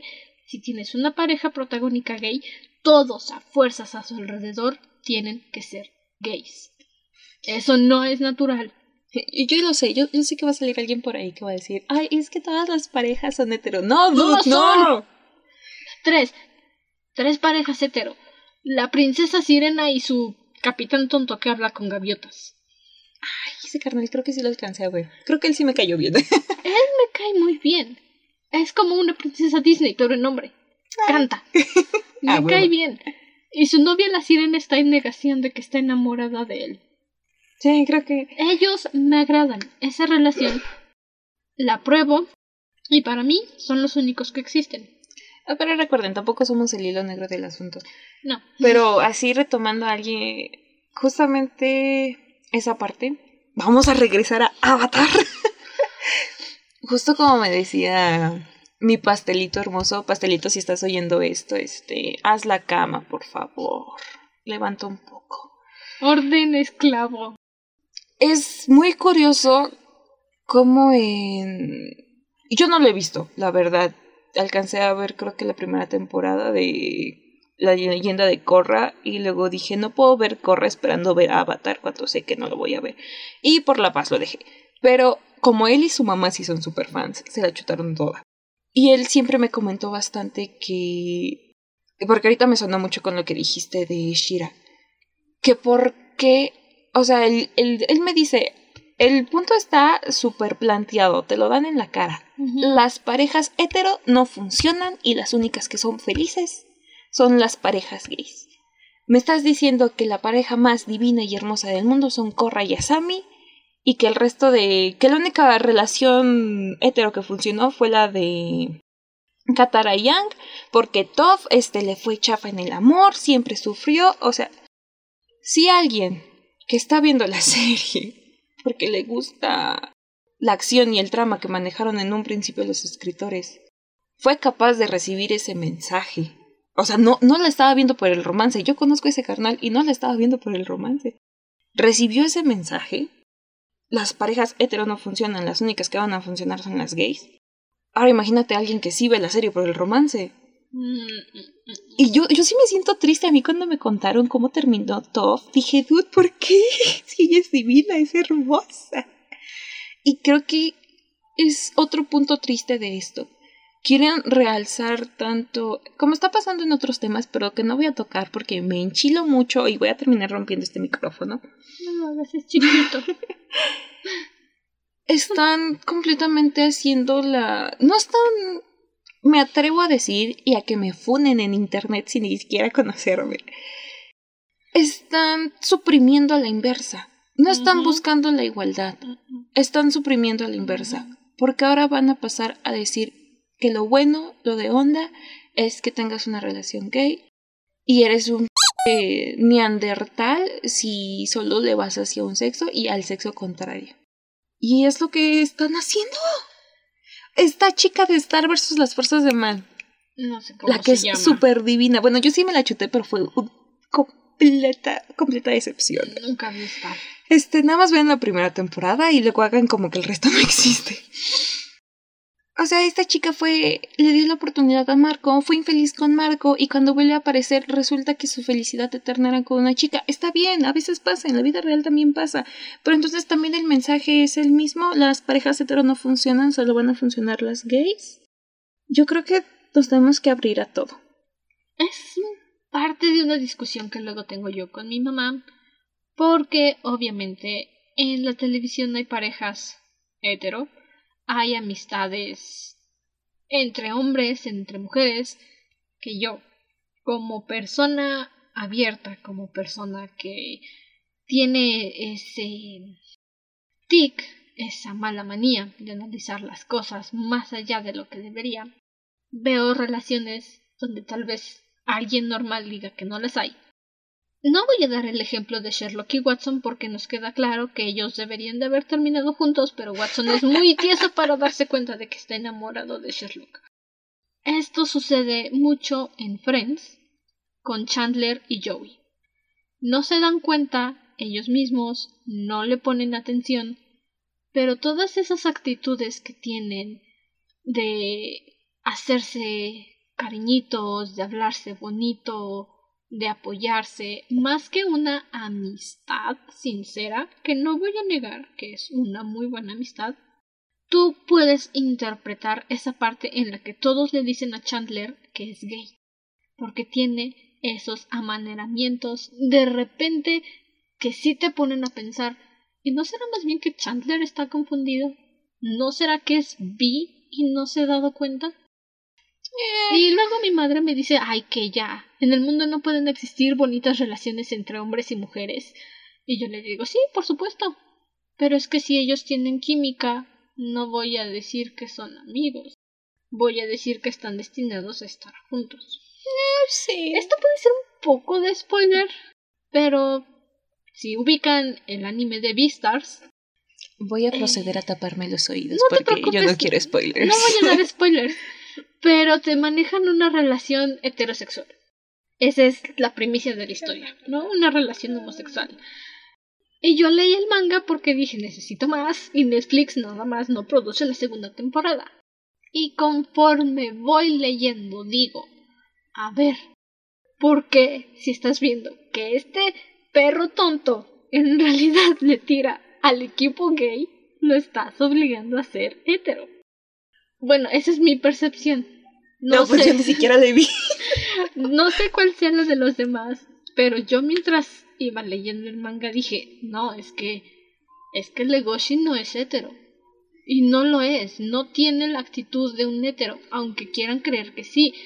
A mi parecer no lo tiene. Y yo dije, mejor sigue tu verdadero corazón, Legoshi, porque vas a sufrir, cachorrito. Yo quiero esperarme que lo terminen para poder verlo a gusto. Tengo esta costumbre de que me espero a que todo deje de ser como que popular. Pues Apenas me estoy chutando Boku no Hero, gente. creo que ya no es popular, no he visto tanta gente hablar de Beastars. Ah, pero en su momento fue como un ¡pum! Vamos a ver todos Beastars. Sí. Y me acuerdo que encontré el manga antes de que... Sí, gente, suele pasar. Me encontré el manga ya en español antes de que saliera la serie. Y sí lo quise comprar, pero ¡eh, la pobreza aquí en México! El tercer mundo. Ya, ya encontré... Ya encontré, porque sí, he estado buscando. El profesor de Hey Arnold es el señor Simmons. Se me había olvidado. Y la de Sailor Moon sí es Sailor... Ah, son Neptune y Uranus. Ah, te dije que era Ah, Sailor sí. Urano. Te dije, te dije. Es que, oye, yo me confundo mucho. Sé que no debería. Me confundo mucho con Neptune y. Ay, cómo soy. Con la que tiene el poder de la destrucción total. ¿Marte? No, hay una que, que como que tienen que eliminar, pero luego reaparece como Baby. ¿Júpiter? Creo que sí. Estoy intentando adivinar, nunca vi Sailor Moon. Solo estoy diciendo planetas. Pues sí. Sí, sí, que su madre, sí. Pues bueno, los que hayan visto Sailor Moon saben de quién estoy hablando. latiné si era Sailor Urano. Sí, tal vez sí tiene razón esta mujer. Así que no. Ay, Jesucristo, te dije mujer, estoy asumiendo tu género. Me voy a ir a la cárcel. Arréstenme, por favor. Y aquí buscando los nombres. Ya se me había olvidado esto. Lo tenía guardado en mi cajón de las memorias súper atrás, súper atrás. Que por favor díganme que vieron Arthur en el 11. Bueno, aquí fue en, un canal que tenemos que se llama Canal 11. Porque es el siguiente punto y espero que sea el último o penúltimo que voy a tocar. La gente cree que la tele educa, cuando realmente la tele es un reflejo de la sociedad. Eh, vivimos en una sociedad. realmente es el reflejo de nosotros. Sí hay programas educativos, sí hay programas que intentan educar, que darte, pero se van a centrar en eso, te van a educar y posiblemente los identifique súper bien porque son esos programas de azul, blue, viva Plaza Sésamo, raza, viva Plaza Sésamo. Plaza Sésamo era mi infancia y el monstruo comía galletas. Ay, yo le voy un montón a Abelardo y Big Bear, son, son mis favoritos. Bueno, este, Bert y Ernie, ni qué decir. O sea, hasta los de Plaza Sésamo dicen que ellos están casados. Mi No mamá siempre me la lo misma- dijo. No duermen en la misma cama porque aparentemente Ernie patea. Pero están casados. Mi mamá siempre me lo dijo. Y al final resultó que sí, pero yo me acuerdo que cuando lo dijeron dije, eh, chido, siempre lo pensé, o sea, no cambia nada. ¿Qué quieres? ¿Que te haga una fiesta? Bueno, regresando. Tal, tal vez sí vamos a hablar de ellos ahorita en un ratito. Y ya para Este- terminar con. El punto es que sí, sí hay programas, pero ah, nuevamente digo, o sea, lo notas, lo identificas, sabes que es un programa educativo para enseñarte algo y que tú entiendas algo. Pero no toda la, no toda la tele es para educar y no no tiene la obligación. Y ellos son un reflejo metiéndonos en varias políticas como cortos animados que ya no pueden salir al aire por ciertos motivos. Mucha gente dice, es que qué racistas son. Dude, en esa época eso era el... está mal. Pero eso era el canon. El canon era que los... que la gente afrodescendiente, porque si uso la palabra con N alguien se me va a aventar a la yugular. La verdad mm. es que la palabra negro no es ofensa, es su color de piel, son gente negra. Que las personas del exterior lo tomen como ofensa, muy su problema. Pero yo no tomo como ofensa decir negros. La otra palabra con N es así, es ofensiva. Y desde que aprendí que su significado no la uso. Pero para mí decir negro no es una ofensa. Pero aquí, este, de hecho es para quienes nos escuchen por fuera y tal vez si fuese una ofensa allá. Aquí es una palabra con mucho cariño. Yo, yo le digo negro a mi tío, pero es un mote de cariño. En ningún momento lo estoy insultando ni nada tengo una aquí desvelando a la familia. Este, tengo una sobrina pelirroja y le decimos mole de olla. El mole de olla es rojo para la gente que no lo conozca. Pero pero todo es con cariño. ¿Qué el mole de olla no es un poquito más oscuro? Ay, no lo has visto, tiene no es una Weasley, es este es bastante oscuro, pero es, es ah, rojo, o sea, tú lo ves y dices, una Weasley. No, no, no es Weasley. Ok, ya, entendí por qué es Son motes de cariño. Pero bueno, retomando el punto, son los, es a lo que me refiero. En ese momento, esas animaciones, esos cortos, esas películas son un reflejo de lo que se vivía en la sociedad. En esos momentos estaba bien burlarse de ellos. En ese momento estaba mal visto que fueses judío. En ese momento estaba este súper renegado que fueras un mexicano tratando de cruzar la frontera. Todavía, pero, ah, pero... no, vamos a hablar de eso aquí. Es como esa gente que quiere cancelar los Looney Tunes. No, los Looney Tunes son una sátira a la sociedad, son una broma constante a lo que es la sociedad ahorita y decir que son ofensivos es como si dijeras que el cielo es azul porque es hombre. Eh, no. ¿Quién le dio género a los colores? Simplemente no, los colores no tienen género, los Looney Tunes no están aquí para decirte lo que está bien y lo que está mal en la sociedad, están para hacerte reír. ¿Te divierte? Disfrútalos. ¿Te ofende? Cállate y no los mires. Aparte se han adaptado súper bien, o sea, pasamos a ver un Box Bunny que vivía en una madriguera haciéndole bromas a Ernie a los últimos...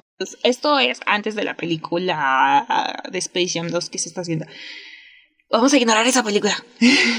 Por ahorita. A un Box Bunny que vive con Lucas en una casa donde Lucas, quién sabe qué chingados hace para conseguir dinero.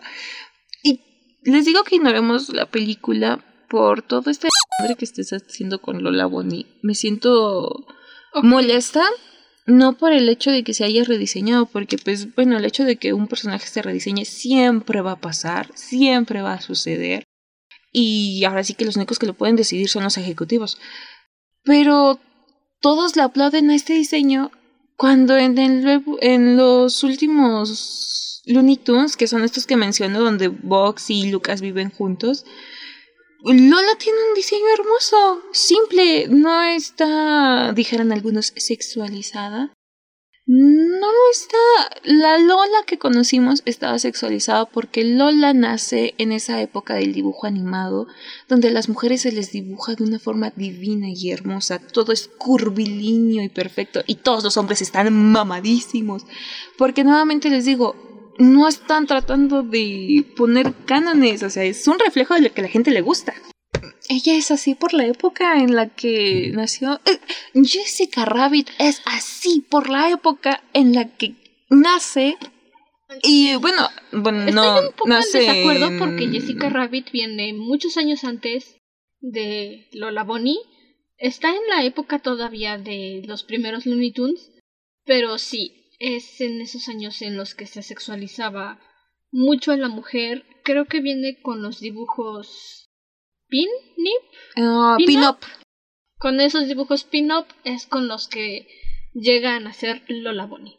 Ajá, pero Es el con está mal. En esa época Les eras lo mismo. vieja y solo había dos opciones, o eras Ajá. ama de casa o eras secretaria. Está mal.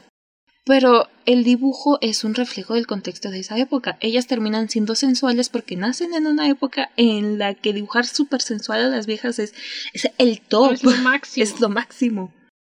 Lo que vas a hacer con el personaje de ahí en adelante es lo que realmente lo va a marcar. Sabemos que Lola es sensual, pero sabemos que es inteligente, es deportiva, no necesita de box. Y, Y- con Jessica sabemos que es una, pero sabemos que es la mujer con los mejores sentimientos amorosos que hayas visto en alguien. O sea, quiere al Roger como nada en su vida.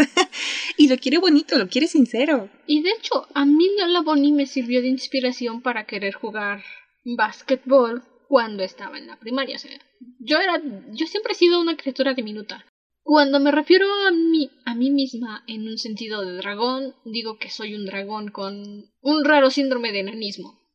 O sea, hay que ser realistas. Mido unos cincuenta y tantos. O sea, ni siquiera un metro sesenta.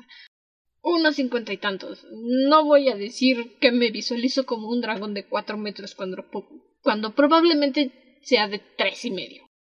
Para los que han leído Entrenando a mi dragón, el libro, el libro, el libro, es chimuelo. Sí. Esta mujer es chimuelo, pero el chimuelo original. Al menos no soy un terrible terror. bueno, el chiste es que me gustaba el básquetbol, siempre me ha gustado, pero no lo quería jugar porque decía estoy muy chiquita, no voy a alcanzar el aro, nunca voy a encestar. Y ver a Lola Bonnie me hizo decir, pues si ella puede, yo puedo.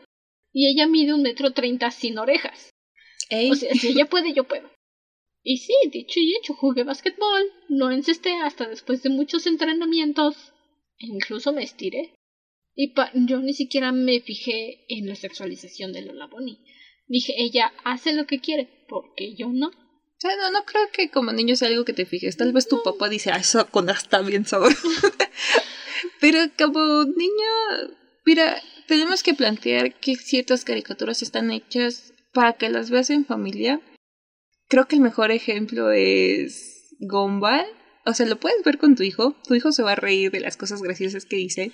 Y tú vas a entender el contexto de otras cosas que dicen. Y ambos se divierten. Creo que siempre ha sido lo mismo en todo. Quiero pensar que lo han hecho con esa maña. También es mucho el caso de Shrek. Hay muchas, muchísimas Icónico. bromas que las ves. Ves Shrek cuando eres un niño y te encanta la película.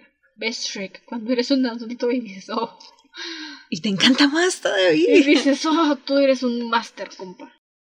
Sí, o sea. mm, eso es Más lo que... que querer obligar a los niños, porque eso no pasa, creo que uno como adulto tiene la responsabilidad de guiar al niño a que descubra que la sociedad es distinta sin quererlo obligar.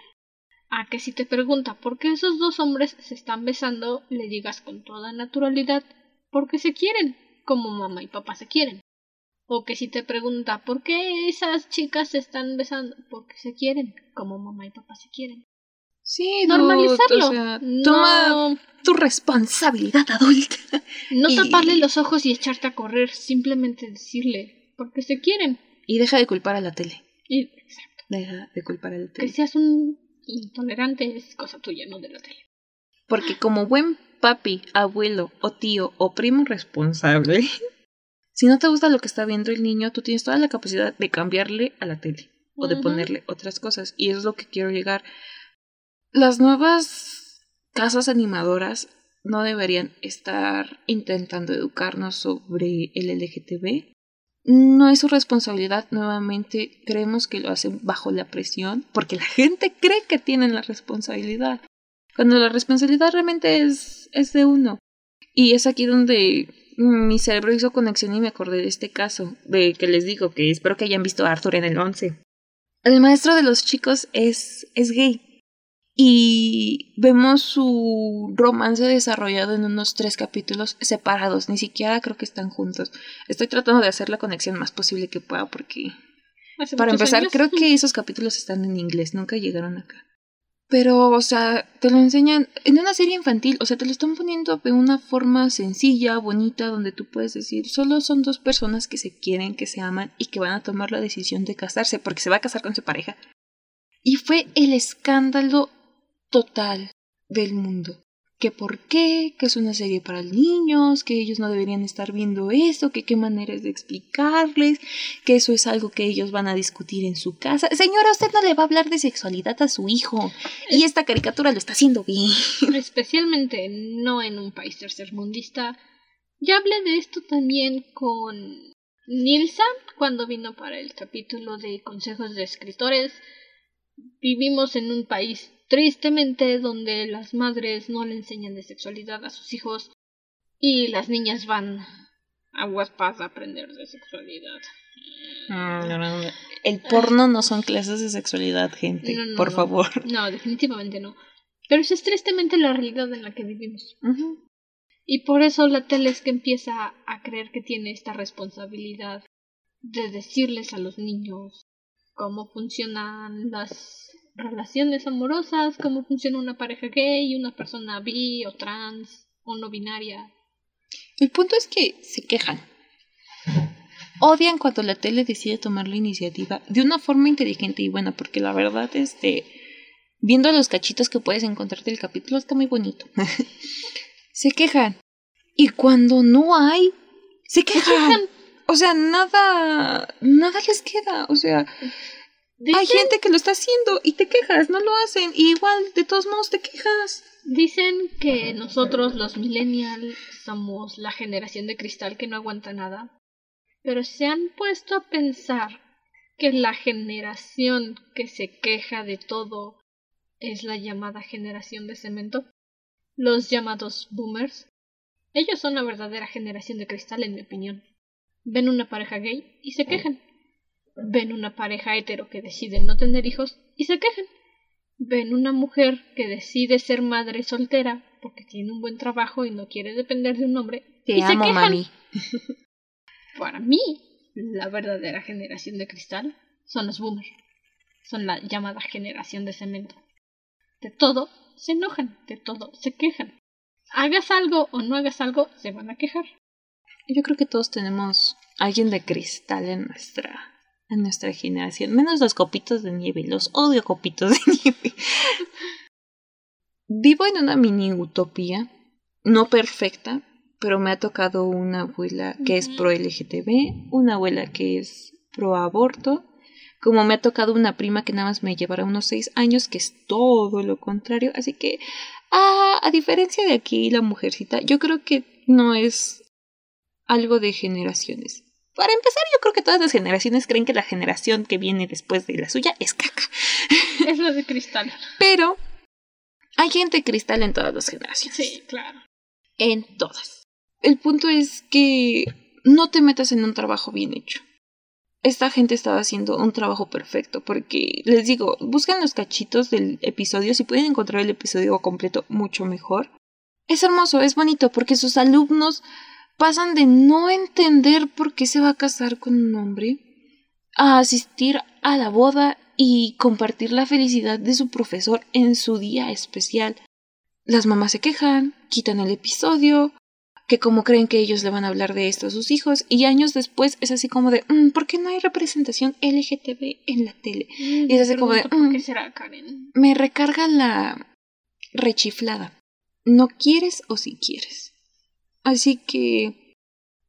Pues escriban lo que quieran y como quieran. Bueno, obviamente con las reglas de un buen escribir, por favor, porque mis ojos se me salen cuando leo faltas ortográficas. Bueno, si quieres un... te comparto luego mis... mi página donde están mis historias. A lo mejor hay dedazos, pero de ahí en, de ahí en fuera todo está bien. Pero si el trabajo es divino, no se entrometan, no les afecte en nada. Si piensan hacer una historia, hagan personajes originales y realmente planteense el porqué, el porqué de su personaje. Para lo que sea, para lo que sea, ¿eh? O sea, no solo la sexualidad, sino si su forma de ser, de vestir, va a afectar en algo. No, o sea, Planteando bien, búsquense un buen curso de desarrollo de personajes. O lean, lean bastante, hagan bastante este ejercicio de ver películas, incluso películas blockbuster, todo sirve, aprendan a robar como artistas, chicos. A tomar de todo, no hay nada que nazca desde cero, todo tiene influencia de todo. Llénense de buenas cosas y de cosas populares, cosas que se vendan, porque también necesitan cosas que llamen la atención a la gente, porque hay bandita por ahí que me imagino que no quiso ver Shira hasta que se enteró que había lesbianas así, vámonos a ver Shira. El gay bait. Ajá. Sí. Aliméntense tanto de lo comercial como de lo bueno. Desarrollen personajes chidos, con lógica. Mm. No me metan cosas del cajón nada más porque sí. Ahí vengo yo otra vez a hablar de mis historias que esta nunca la he publicado de hecho, ni siquiera estoy segura de este si algún día lo voy a subir a internet o a algún lugar. Pero um, es una precuela para otra historia más grande que estoy planeando. pero necesitaba yo hacer un experimento para ver si este mundo que yo hice funcionaba. Y seguramente ya mencioné su nombre o no lo he mencionado y lo van a volver a escuchar hasta el episodio de aniversario. Pero yo tengo este personaje que es gay él no sabe que es gay. Jesucristo. Nunca ha tenido una relación en su vida. Es muy tímido, tiene problemas de confianza porque es adoptado. Su mamá lo dejó abandonado en la puerta del que es su padre adoptivo. Nunca supo por qué lo dejaron. O bueno, sí supo, pero hasta el final de la historia. y él crece como una persona tímida, insegura, que no le gusta hablar con otros, le incomoda tener que alzar la voz. Y su pareja, bueno, supongo que después le va a leer. supongo porque ya dije que es gay. Su pareja está muy segura de que él es gay. Él ya tiene su experiencia, él ya comprobó por derecha y por izquierda que es gay. Y cuando se... Ay, perdón. Y cuando él conoce a Eros, que es el nombre de este protagonista mío, es cuando él se da cuenta de que Eros no tiene idea de su sexualidad, no tiene idea de qué es lo que le gusta. Y sí, al principio es el chico que dice, ya sé para dónde vas jalando, ven, yo te ayudo. Y Eros dice, no, me da miedo. Pero Eros tiene esta justificación. Él sabe por qué tiene que decir que no, él sabe por qué no le gusta, porque se siente incómodo, y esa es su justificación. No es que simplemente haya dicho es gay porque sí. Obviamente es gay porque sí. Pero estoy dándole una justificación a su actitud, no a su sexualidad. Y eso es lo que vuelve a los personajes interesantes. No tanto el decir, pero ¿por qué es gay? sino el por qué no lo sabe. Sí, Báñense de las guías que puedan. Porque el, punto, o sea, es lo que dice. Es gay porque sí. Porque yo, pinches, quise ser mi personaje gay. Sí. Pero lo, lo, estoy justificando. Y sé que va a haber gente que diga, no necesitas justificar todo. Dude, a veces sí. Hay, o sea, yo tengo un amigo que es gay y desde que él era en la, iba en la secundaria él sabía que era gay. O a veces pasa. Así sucede. Hay personas que nacen y saben que son gays. No saben cómo se llama, pero saben que son gays. Y hay gente que crece y no sabe que es gay hasta que de repente no le puede quitar los ojos de encima a un chico. Sí, pero a lo que iba era, tú pregúntale a cualquiera, pregúntale a alguien que escribe, pregúntale a un director de cine, pregúntale a alguien de teatro. Bueno, no sé, no me voy a meter tanto en teatro porque tiene años que no toco la rama. Pregúntale a alguien que escribe cómics, alguien que hace manga. Tienes que justificarlo porque si nada más estás haciendo cosas a los extra de lo que no vas a hablar, estás perdiendo tiempo, trabajo y material. Es como cuando ves una película. Si algo aparece en primer plano o algo te aparece de forma nítida, eso a huevo va a tener que ver con algo más adelante. Si alguien menciona algo en un libro o en una escena o en un cuadro de cómic que tú dices, ay, chiste pendejo. Bueno, en los cómics a veces sí pasa que solo es un chiste suelto. Pero en los otros, siempre tiene que ver algo, o sea, siempre eso va a estar conectado con algo. Porque de ahí en fuera, entonces, solo estás desperdiciando tiempo para tu trama. A menos que estés viendo la película de Al otro lado de la luna. No sé si a alguien le gustó, pero yo la vi completa Y la mitad de las cosas que pusieron en la película no supe ni para qué estaban ahí. Ah, hay veces que pasa. Está... Entonces, por eso, no metan cosas nada más porque digan esto es una buena idea. De verdad, dense un planteamiento. Y si quieres hacer un personaje con cierta sexualidad que no es el protagonista, no necesitas justificarlo. Porque no es tu centro. Pero si es la persona con la que vas a tener que estar conviviendo diariamente, necesitas darle un poco de justificación. A lo mejor esto es algo que no está completamente claro. Un manga que estoy leyendo ya hoy. Eh, seguramente ya vieron los memes o vieron las bromas de un chico que su exnovia lo droga y ahora se convierte en chica y su mejor amigo le hace el delicioso. ¡Oh, Jesucristo! Sí, ya sé cuál es. Oh, hermoso. no sé. El mejor amigo no nos queda en claro si es gay, si es hetero o es bi o simplemente es la sexualidad de su amigo. No te voy a dar los spoilers, neta, termina lo de leer. ¿Dónde lo estás leyendo tú? No manches, yo lo leí ese año. pues pásamelo. Ah, déjalo, vuelvo a buscar. Pero sí, tiene años que yo lo leí. Entonces, puede ser. Y creo que eso es la justificación que le están dando a este amigo. Es parte de la trama. Si es alguien que tienes que estar soportando, tienes que justificar. No, no cometan el a favor del guion o a favor de la serie, porque ah, para los que no entiendan el a favor del guion es cuando pasa algo X, algo que no esperabas, alguna tontería por ahí suelta que termina resolviendo todo. Deus ex machina. Hemos hablado mucho del Deus ex machina, ¿verdad? No lo haga, por favor. Que es este sea lo que sea, porque no me quiero encerrar en el LGTB porque este tema jala para muchas cosas, ya sea la raza, ya, ya hasta parezco disco rayado de tanto repetirlo. Que no sea a favor de guion. Si no lo vas a explicar, no lo expliques, porque estás en todo tu derecho de dibujar un personaje moreno y gordo nada más porque quieres. Pero no hagas nada al favor del guion, por favor. No caigas en la presión social de ¿por qué no hay un gay en tu serie? Porque no quiero. Porque a lo mejor no funciona, no pega, no se va a llevar bien. O incluso acá como dijera este mi señorita que se queja, ¿por qué todos son gays? Bueno, porque quiere. Pero por favor, mínimo que tenga sentido el por qué todos son gays. Por favor, eso de que de repente todos son gays, hasta yo digo, para la gente que ha leído Megaverse, tiene pinche lógica que la mayoría de gente sea gay. o sea, pero tiene lógica. Y es que bueno, el Omegaverse, el Omegaverse lo, lo haces, lo lees, lo escribes como quieras. Porque quieres que tu pareja gay que amas tengan hijitos. Pero y el Omegaverse te lo justifica y yo lo justifico. De repente veo Omegaverse heteros y siento raro porque digo que esto no era solo para gays. El, el universo que se maneja en el género es creíble. Así que hagan un universo creíble y hagan personajes que funcionen y que sean creíbles en ese universo. Denle las características que quieran, porque es su obra y es su forma de comunicarse.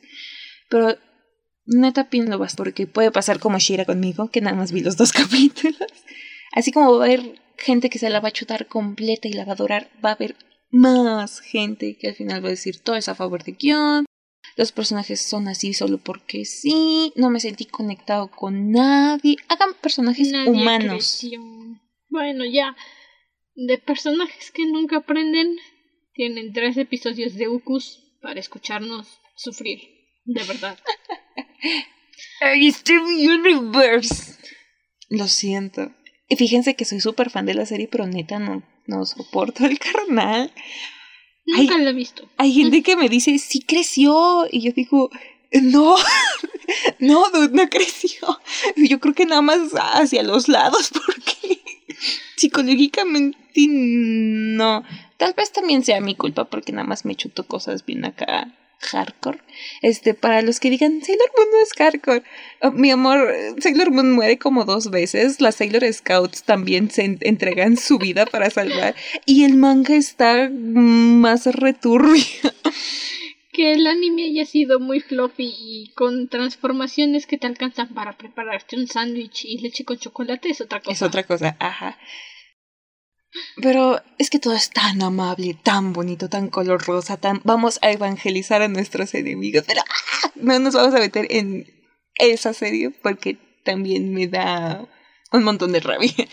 Y no la toqué, ¿eh? No, porque esa está llena de LGTB, pero no la quise tocar. Porque también comete muchos fallos. Rebeca, Sugar, te adoro, eres buenísima escribiendo canciones, pero y dibujando, pero Dios mío, que alguien te enseña cómo resolver tramas, por favor.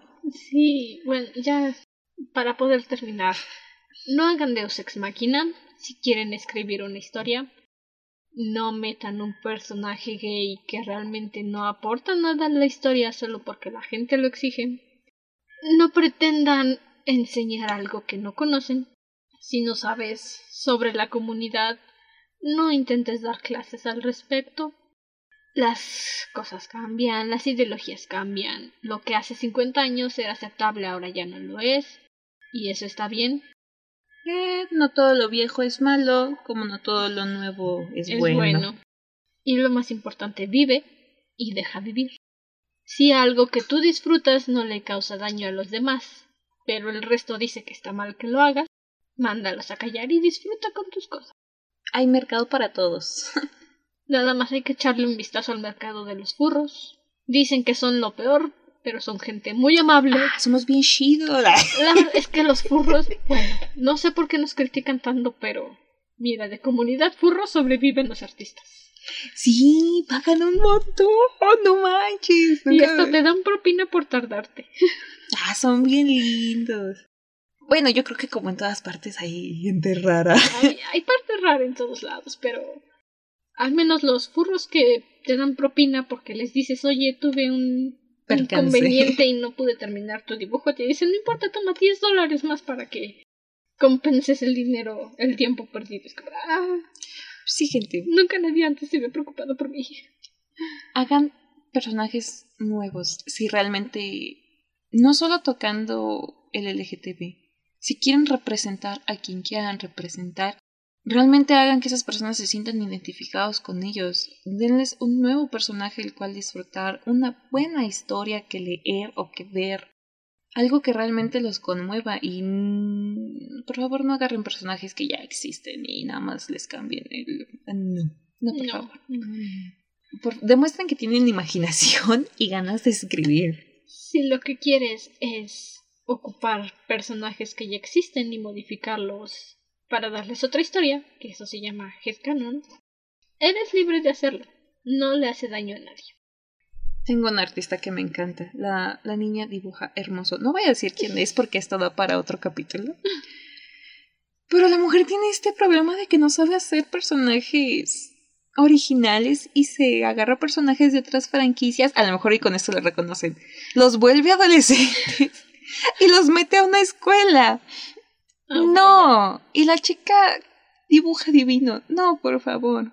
Así que pues tomen nota de lo que puedan. También divagamos bastante. Pero pues, ¿eh? Mm, ya para este alcance de episodios, divagar es como un pan de todos los días en este podcast. Me encantó estar aquí. Nadie me ve, pero yo también tenía un pan al lado y un café delicioso. Salió un papel de mi popote, no sé por qué. Lo siento, revise que estuviera limpio. No lo hice a propósito.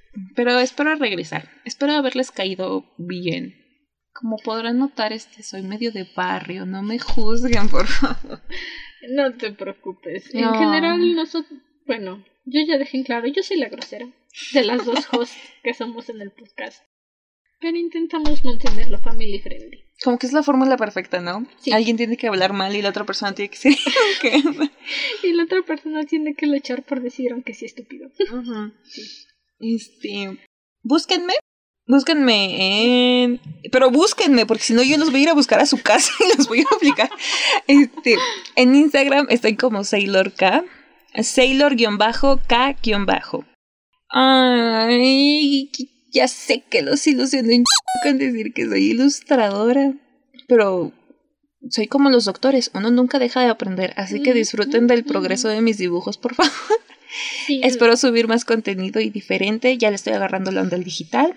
Yo subí por ahí el dibujo que pedí en comisión justamente de ella. Está por ahí. Lo voy a volver a subir cuando se estrene este episodio para que vean. Me encanta, me encanta.